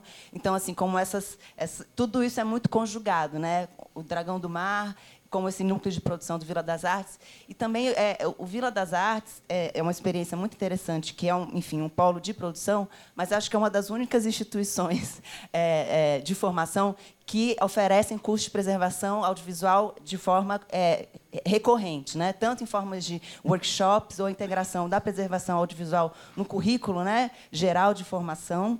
É, e aqui tô é, também tem um acervo né, de produção da própria Vila das Artes. Então, eu, eu, perguntar um pouco, tem, tem, tem uma conversa também e unir os esforços dessas instituições, né, pensando que você tem uma produção contemporânea de jovens cineastas sendo feita, enfim, no Vila das Artes, e um espaço né, que propicia, talvez, é, não só a digitalização, mas talvez algum pensamento sobre preservação digital ali dentro da estrutura do MIS, não sei. Pensar também, é, acho que a política de acervo é, eu sou meio obcecada com política de acervo, porque eu acho que é, é, é o documento fundamental para a democratização é, é, da relação do público, né, do, do entendimento dentro da estrutura de uma. Estou falando muito eu gosto demais de política de acervo. Acho que a gente tem que discutir mais e mais e mais. Tomara que vocês consigam elaborar. Mas eh, essa pergunta, assim, como também pensar a conjugação de esforço e, e, né, e, a, e a costura entre essas instituições, entre esses projetos, porque eu acho que o Ceará é muito bem sucedido nisso. Assim, é, é muito impressionante. Quero conhecer o MIS. Obrigado, obrigado Laila. Tá, vamos, acho que dá para fazer mais duas, né? O Fernando fez um comentário, então, João. Depois o Tiago, João, João aqui.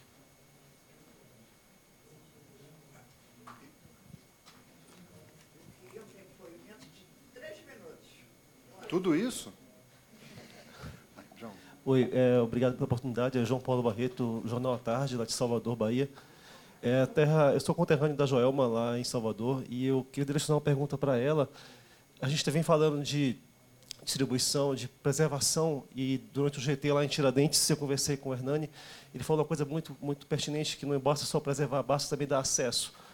E aí, lá em Salvador, aconteceu uma notícia muito ruim hoje, que o Cine Glauber Rocha perdeu o apoio da empresa Meta, que tinha um acordo de cinco anos e após um ano e meio apenas cancelou e não tem mais essa parceria. Era Cine Meta Rocha. E antes era Espaço Itaú, cuja marca está ali atrás, exposta que é uma empresa que pertence a cineastas. Né? Então, no fim das contas, a gente está vendo detentores de multimilionários que fazem audiovisual, mas retiram marcas de Espaço Itaú, por exemplo, de diversos estados. Salvador foi um dos locais que perdeu. Ah, eu vejo o MIS com essa lá no Ceará, estado que eu amo também, que traz todo esse tesouro para dar acesso.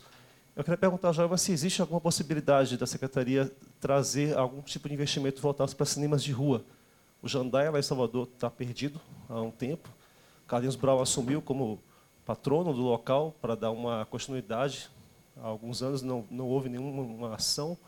Assim, houve um símbolo realmente na, com ele assumindo. Eu tenho medo do Globo fechar e virar uma igreja, porque o Cláudio Marques e a Marília, o Cláudio, no caso, que é o, o, o chefe, sócio-diretor, junto com o Ademir, lá de São Paulo, Ademar, no caso. E aí, é, com essa perda do patrocínio, é, tem diversas incertezas. Né? Então, assim, eu falei que o Jandaia se perdeu, diversos temas de rua em Salvador se perderam, e hoje é somente o shopping. A gente tem só o circuito de sala de arte, que a Suzana e o saudoso Marcelo faleceu ano passado, levavam há 20 anos, ainda levam. No caso, a Suzana toca agora para frente, e ela, o Datem é a marca que patrocina uma das salas. Enfim, a pergunta é essa: existe alguma possibilidade de é uma, é, okay, é, uma, é, uma, é uma convenção aqui de preservação, porém, o acesso à preservação, a gente vai ver as cópias em, em 35mm rodarem nesses cinemas. Né? Salvador possui essa bitola de leitura ainda de, de película. Várias mostras do panorama do qual eu faço parte, o Hernani forneceu e a gente exibiu lá. Então, assim, eu quero perguntar sobre isso. Para cinemas de rua, Eu conversei com o Pedro Butcher também lá em Tiradentes sobre isso. Ele falou acerca de universidades possuírem também esse investimento, mas eu queria perguntar direcionando para cinemas de rua realmente, fora de shopping center, fora dessa desse nicho de mercado que se perde, né? Os cinemas de rua a gente não vê mais e ver esse risco de fechar o Globo agora na nossa cidade é um mero também. Obrigado.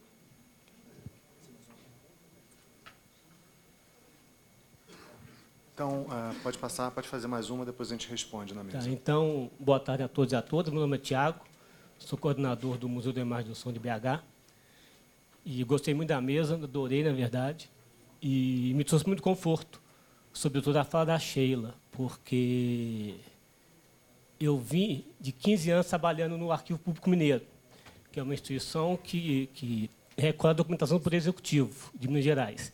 E tem entrado documentação de uma forma muito instrumentalmente jurídico muito muito estabelecido, que é a tabela de temporalidade do plano de classificação. Ou seja, o que está dentro do arquivo público mineiro é do arquivo público mineiro, é documentação permanente e será para sempre. E assumiu o MIS ano passado e ao conhecer o acervo, que é um acervo riquíssimo, são mais de 40 mil rolos de filme também, fora o acervo videográfico, cartaz, enfim, é, me deparei que muitos do acervo do MIS não são do MIS. É, inclusive, a, em 95, o MIS foi criado enquanto CRAVE, Centro de Referência Audiovisual, com o acervo de comodato da Rede Globo Minas, que também não é um acervo do MIS, mas está no MIS. 30 mil é, latas, 30 mil latas da Globo. Então, de rolo, né? Então, fica essa angústia, né, de o que é do MIS, o que é da instituição pública, o que não é e como o Rafael bem falou, a gente fica utilizando o verbo pública para um acervo privado e trabalhando com instituição privada, né?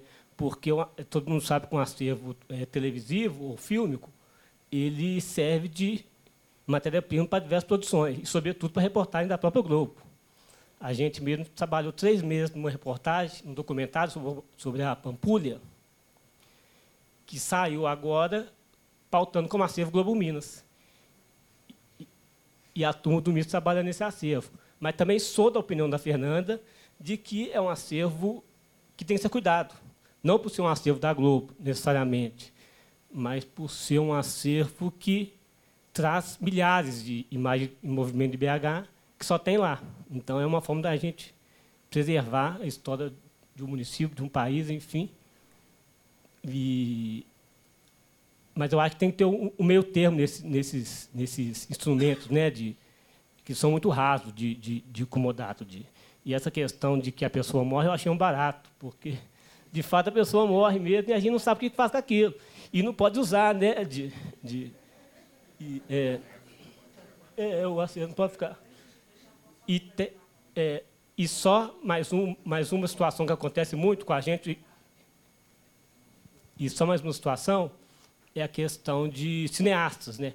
A gente tem muito comodato de cineastas que, é, não usando a, a força do termo, mas vira e mexe, vai na instituição da carteirada para ver se o filme está preservado. E você não pode também utilizar o filme né, de, de, de para fazer algum, alguma produção, enfim. Então, é só uma, uma um relato assim, de uma angústia de, de do Comitê BH passa também, que imagino toda instituição que tem guarda de acervo, né? diferentemente de uma instituição que guarda um acervo do Poder Executivo, que entra com instrumentação jurídica mais definida. Obrigado. Obrigado. Vamos voltar para a mesa. Se der tempo, a gente faz mais três perguntas breves, tá? Para dar tempo. Vamos lá. Então, Silas, quer falar também? A pergunta, é só a pergunta. Da, da, da Laila?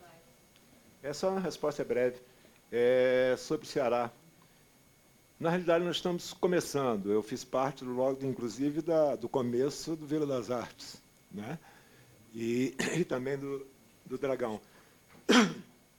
Mas a gente está iniciando um, um, um, processo. E, nesse momento, a gente tem uma dívida enorme com o Estado. O MIS tem 160 mil itens, que a gente não sabe nem direito o que é que ficou numa sala com ar-condicionado. Você entra tem um cheiro de vinagre enorme. Né? O que, que a gente vai fazer? Montar uma comissão de descarte. É uma série de processos ainda para a gente organizar e procurar essas conversas e ouvir muito hoje que eu quero ouvir para ver como a gente pode encaminhar uma forma melhor de trabalhar.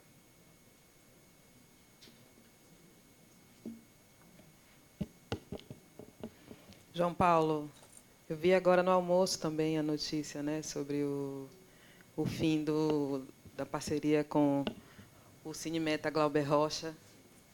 E, e até já recebi uma mensagem da Marília. Bom, acho que de maneira imediata, a SAV está dialogando, né, pensando ações para as salas de cinema, mas de, de maneira imediata, imediata, a gente tem através da lei a possibilidade de investimento através da lei Paulo Gustavo, no artigo 6 inciso 2, né, que permite investimento em salas de cinema. É, adiante, pretendemos, né, estamos nessa construção para tentar ter alguma outra, alguma outra política voltada para isso, mas hoje, de, de forma imediata, o que temos é a Paula Gustavo. Pode.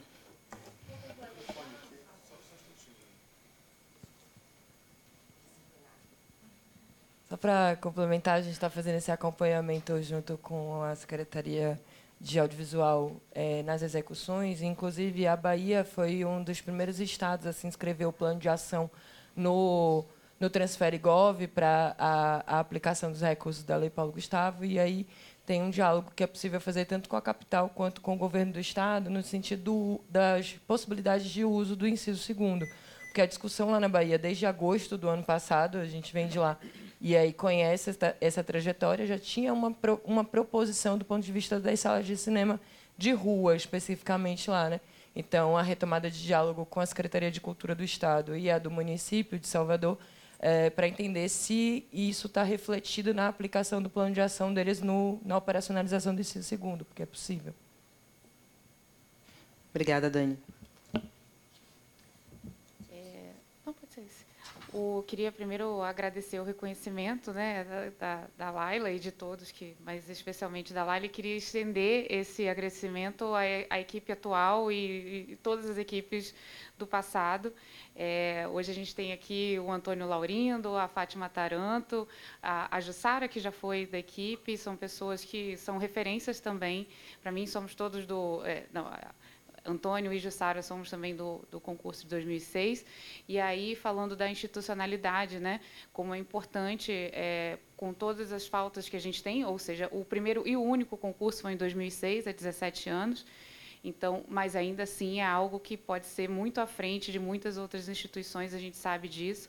É, é, dependendo do, da ótica, você pode considerar isso um privilégio, mas eu geralmente eu brinco que eu sou a favor da não da extinção dos privilégios neste caso, mas da extensão dos privilégios para que eles se tornem direitos porque é direito do trabalhador ter estabilidade, é direito do acervo ter trabalhadores que estáveis que, que guardem por ele.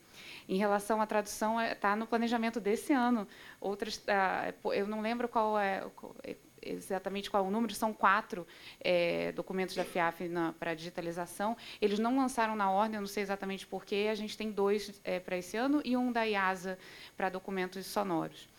É, em relação a, a respondendo o Tiago, é, respondendo não, né, contribuindo com a discussão, é, eu acredito que a forma de encaminhar essa questão dos acervos privados nas instituições públicas passa pelo que a gente está fazendo aqui, que é discutindo uma política.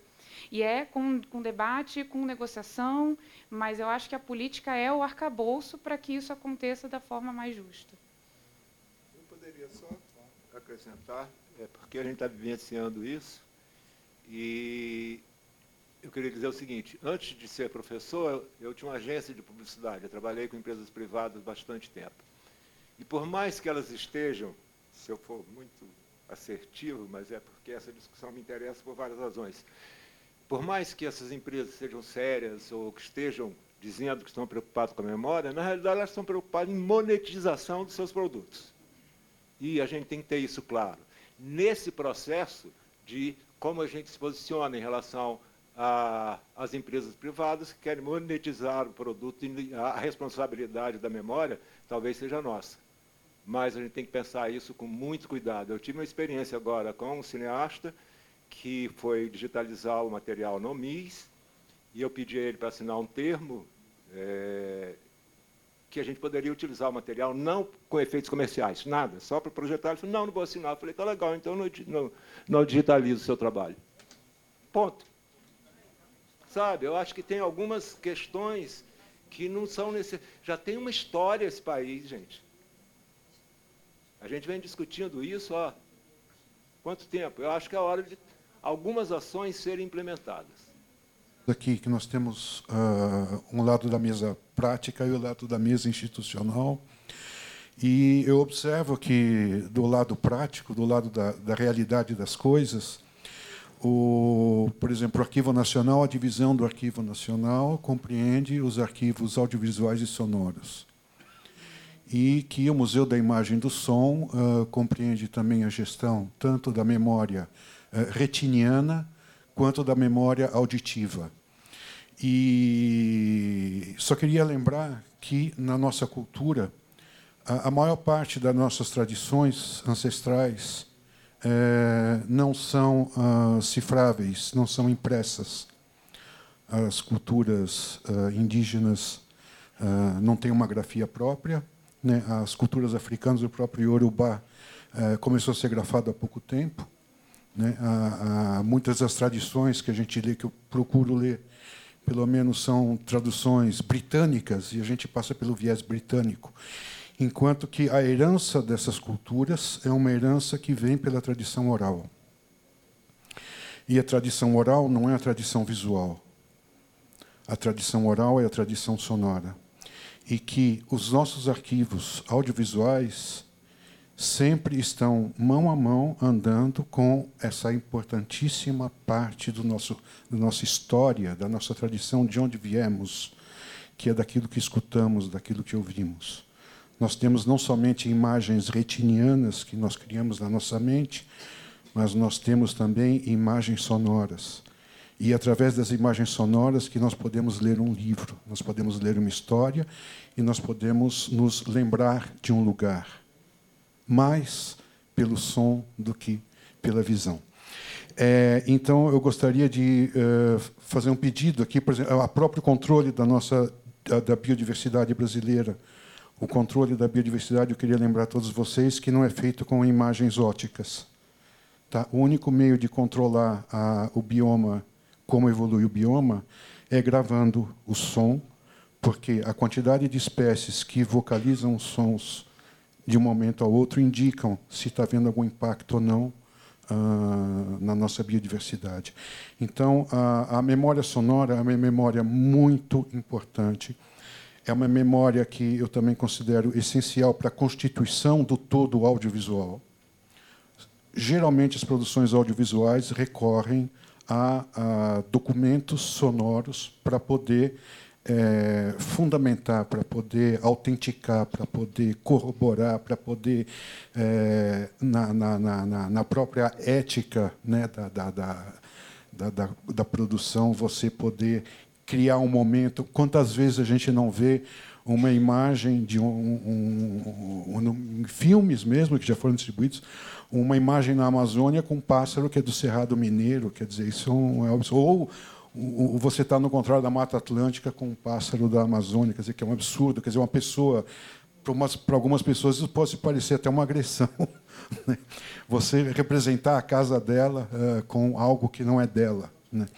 Então, uh, eu queria só uh, deixar, fazer, rogar para vocês que a gente, se há alguma esperança da gente poder aliar os esforços para a preservação audiovisual também para a preservação sonora.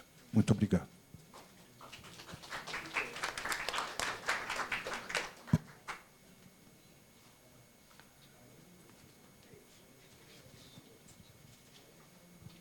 Oi, é, também parabenizar e, e, na verdade, não é uma pergunta, é um pedido, já que a gente está falando em reconstrução e a, a secretária está aqui, da gente tentar voltar com, com os estágios na Cinemateca Brasileira, que foram tão importantes para a formação de muitos do que aqui estão. E, e eu acho que seria isso, assim, colocar também ali no, nos pedidos que já tem esses estágios que que formaram né, a gente lá do Arquivo Nacional e, e seria só isso mesmo.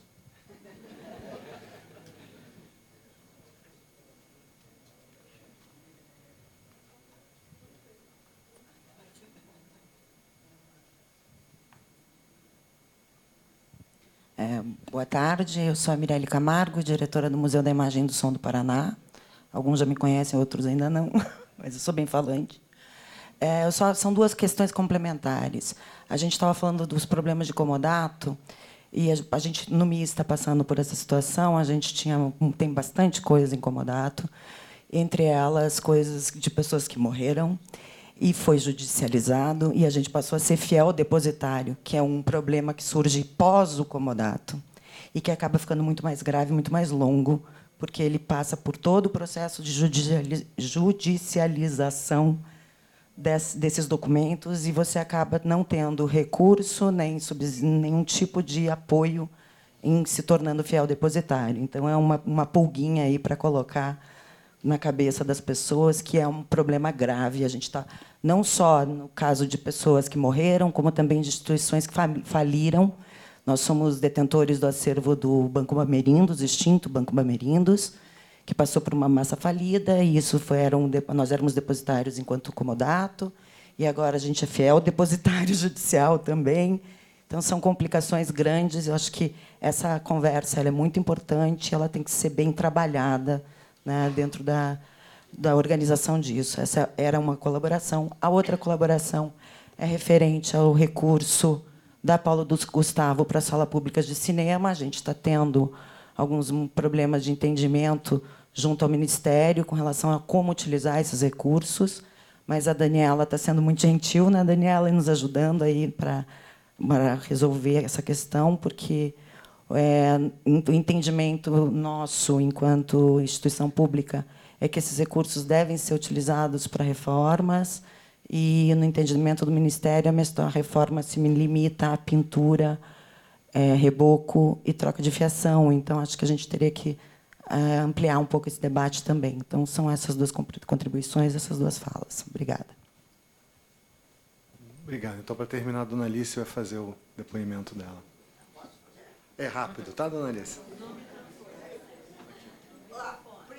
Não. contar a história, o Arquivo Nacional, como esses filmes chegaram na Cinemateca, da Cinemateca para o Arquivo Nacional, que de repente teve que se estruturar, fazer para guardar os filmes.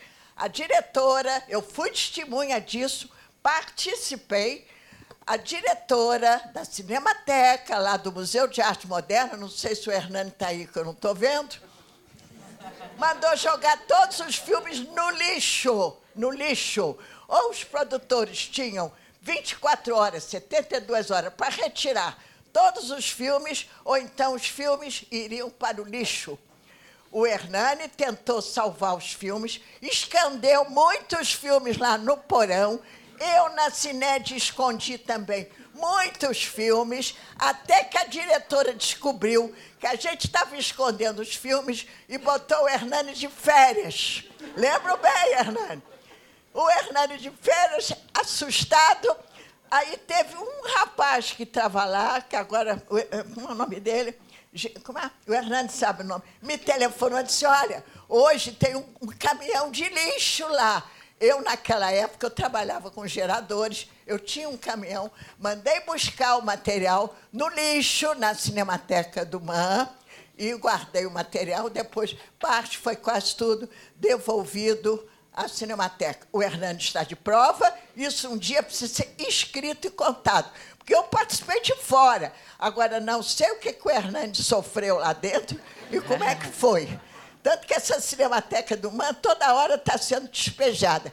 Eu tenho uma pasta no arquivo que eu escrevi, que eu escrevi Cinemateca Despejo. Eu tenho várias histórias para contar. Essa precisa. E o arquivo, graças a Deus, recebeu os filmes e se estruturou. É? Ela mostrou os filmes, tem ar refrigerado, as dependências, e pelo menos criou mais um lugar para se defender os filmes eu acho também que o, o coitado com pena aqui da Joelma, de todos os problemas que ela tem que resolver da preservação do cinema brasileiro, das leis. Eu sou uma que pleiteio o Condensine, que eu acho um desaforo eu pagar com filmes antigos que foram feitos com dinheiro do meu pai.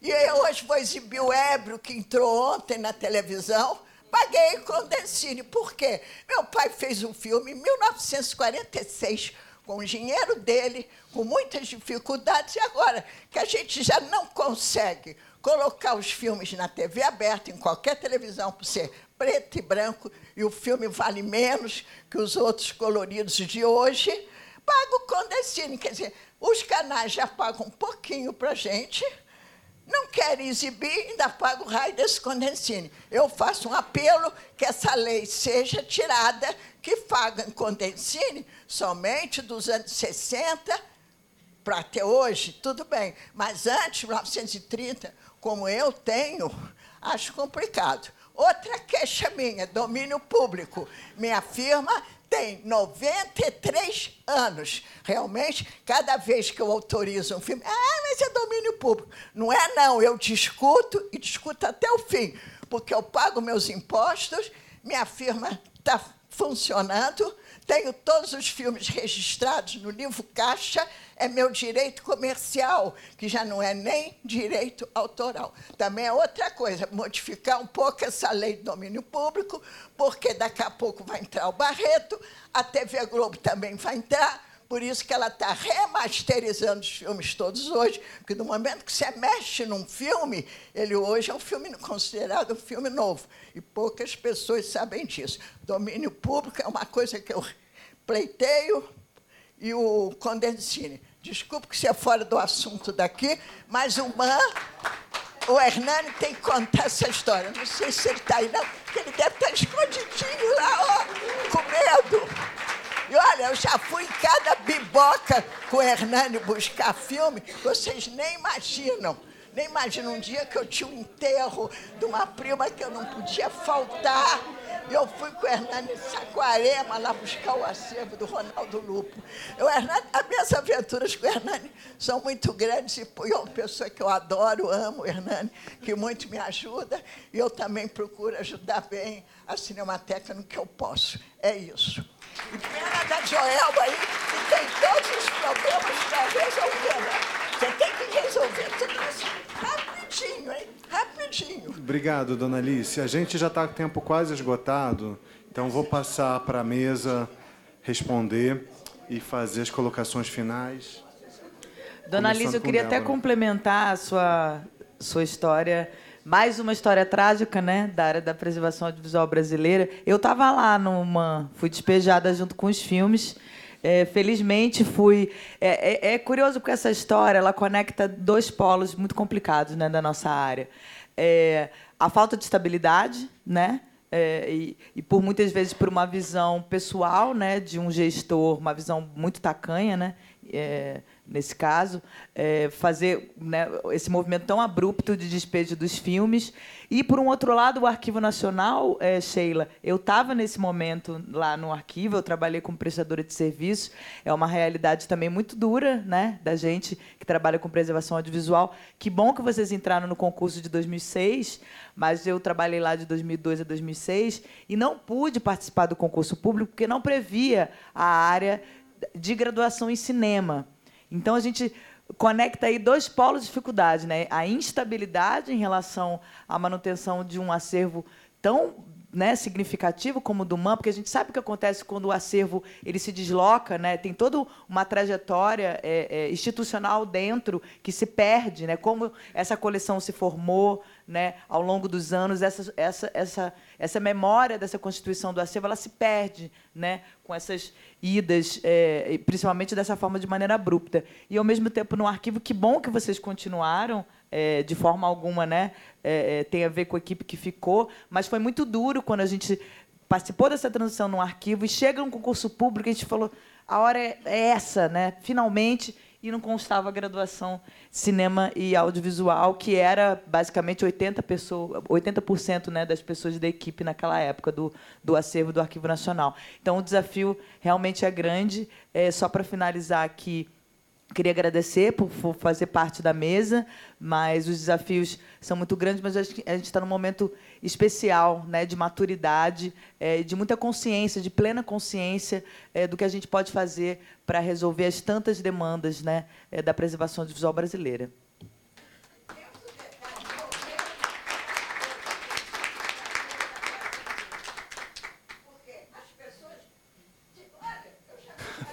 Dana Alice,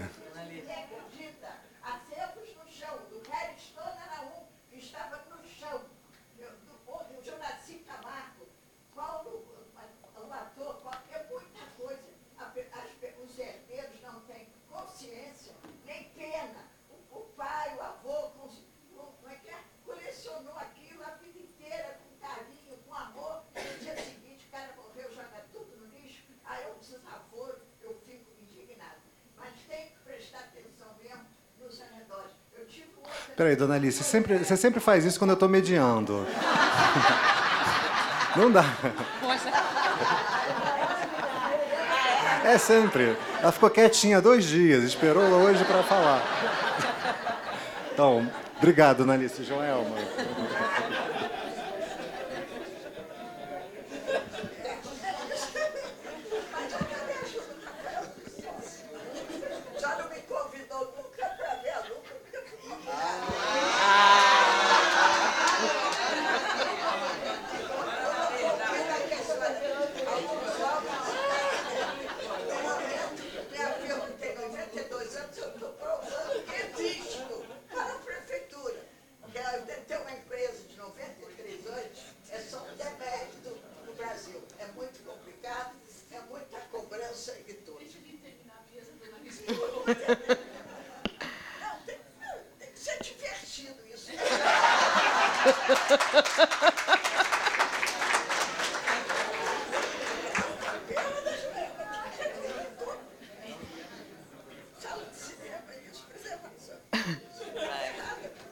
Obrigada, dona Alice. Olha, é, você que perguntou sobre estágio, a Cinemateca tem um programa de estágio, Vicente. E eu acho que a Gabriela está aqui, né? A diretora técnica. É, sim. É... Quero, quero sim, por favor. Microfone, por favor, aqui para a Gabriela. Aqui. Obrigada. Então, Antônio, respondendo a sua pergunta, a gente já começou a retomada de, dessas parcerias. Inclusive, a gente mandou a minuta para o Arquivo Nacional, que, dentre as atividades, prevê intercâmbio técnico de informação e tudo mais. Então, a gente está recompondo isso com as instituições mais próximas e outras que tiverem interesse também a gente pode pode falar. Isso no campo mais fechado. Mas também viabilizar estágios e formação em todos os âmbitos. Então programa de jovem aprendiz onde o menino que carregou as latas na transferência da Leopoldina para Clementino se inscreveu e em um ano ele mostrou tanto trabalho que ele já foi efetivado então ele já foi conquistado para preservação. A mesma coisa no sem documentação. Já em um ano já virou assistente de biblioteca. E agora também a gente está na fase final de fechar uma, uma parceria com os institutos federais de, de educação, no caso de, de São Paulo, para trazer também o, os guris do ensino médio técnico que vão passar por todas as áreas é, finalísticas da Cinemateca em programa de, de formação. Daí a gente arrumou um parceiro para viabilizar, porque apesar de estar dentro do Ministério da Educação, toda uma estrutura que você acha que vai te facilitar, a gente conseguiu arrumar um terceiro. Então, triangular. Mas a gente pode falar um pouco mais dessas estratégias, né? já que a gente vai falar de formação de redes e, e parcerias. Mas essa é a nossa atuação, assim, para os pares e para prospectar também é, em várias em várias esferas. É, o Cinemateca a gente pede Obrigada, Gabriela. Você que é curadora, vai lá domar a fera.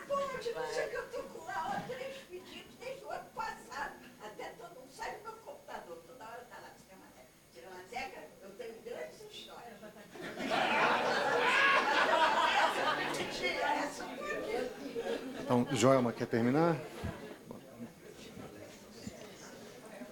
Bom, sobre a Paulo Gustavo, eu vou passar para a Dani te responder, mas antes eu queria fazer minhas considerações finais. É, agradecer a todos os presentes, dizer que eu estou realmente muito apaixonada pela mostra e já vi que eu vou viciar. Ano que vem, certamente estarei aqui de novo. Espero que, né, já para trazer resultados do que a gente plantou aqui esse ano. É, obrigada a todos mesmo. Eu sigo por aqui até domingo para a gente continuar debatendo, discutindo Faltando. Obrigada.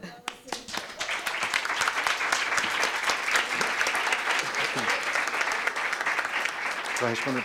Daniela responder sobre Paulo Gustavo.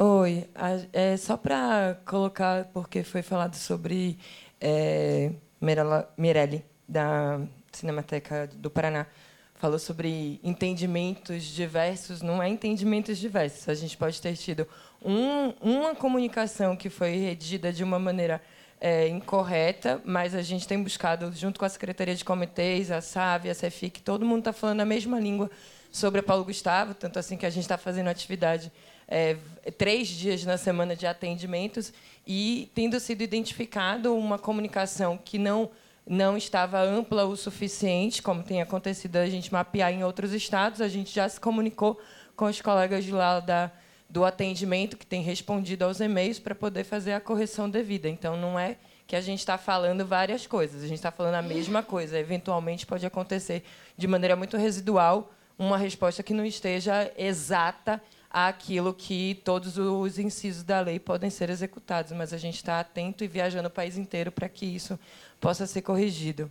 Então, estamos alinhados internamente no Ministério, falando a mesma língua em todas as secretarias, só para reafirmar. Tá. Obrigado, Daniela. Então, passo a palavra para Sheila fazer, responder e fazer as considerações finais. Sobre o acervo sonoro, o Arquivo Nacional guarda um riquíssimo acervo sonoro público e ele tem um acervo incomodato também, é, mas, e bastante acervo em, é, que, público, mas é, com entrada com doação. A gente tem o tratamento no processamento técnico, a preservação. A gente consegue, inclusive, digitalizar muito mais. Ele está bastante acessível no sistema de informação do Arquivo Nacional e é uma preocupação constante, assim como as outras uh, tipologias documentais. Então, é uma, é uma preocupação nossa lá é, aproveitar para fazer as considerações finais. Eu fiquei muito feliz de ter participado. Estou é, muito feliz de ser ainda o primeiro dia do encontro. A gente já teve um e eu ainda vou poder aproveitar muito ainda sem esse esse peso da de, de, da fala. É, tivemos ainda a, a, a, o dia de reunião de trabalho. Então eu tô, tô muito feliz de estar aqui. Fiquei muito feliz com as contribuições e as perguntas. É, é isso, vamos continuar no encontro.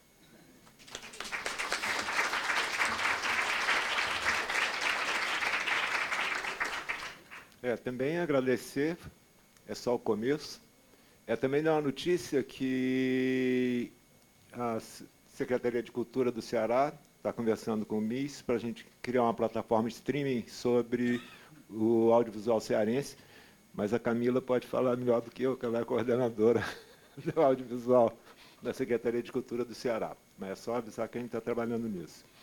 E sobre a paisagem sonora, que eu acho uma questão fundamental, é, nós estamos trabalhando com um grupo no Ceará que se chama, uma organização social, chama Quasis.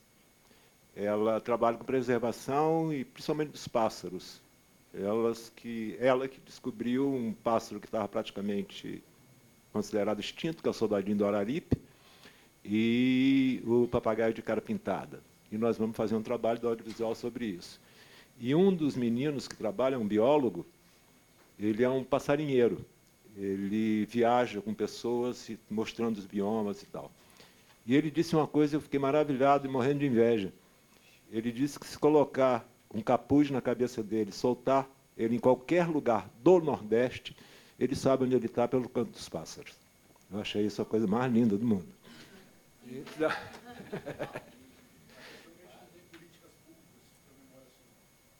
É, mas a gente está tentando lá, lá no Ceará. Eu estou muito animado. Tenho um lado meio poliana que tinha caído com o Bolsonaro, mas ela está voltando um pouquinho.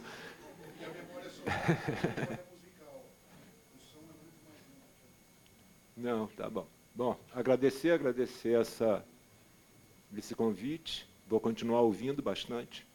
Tenho um encontro hoje com a, acho que a Merela, não é você?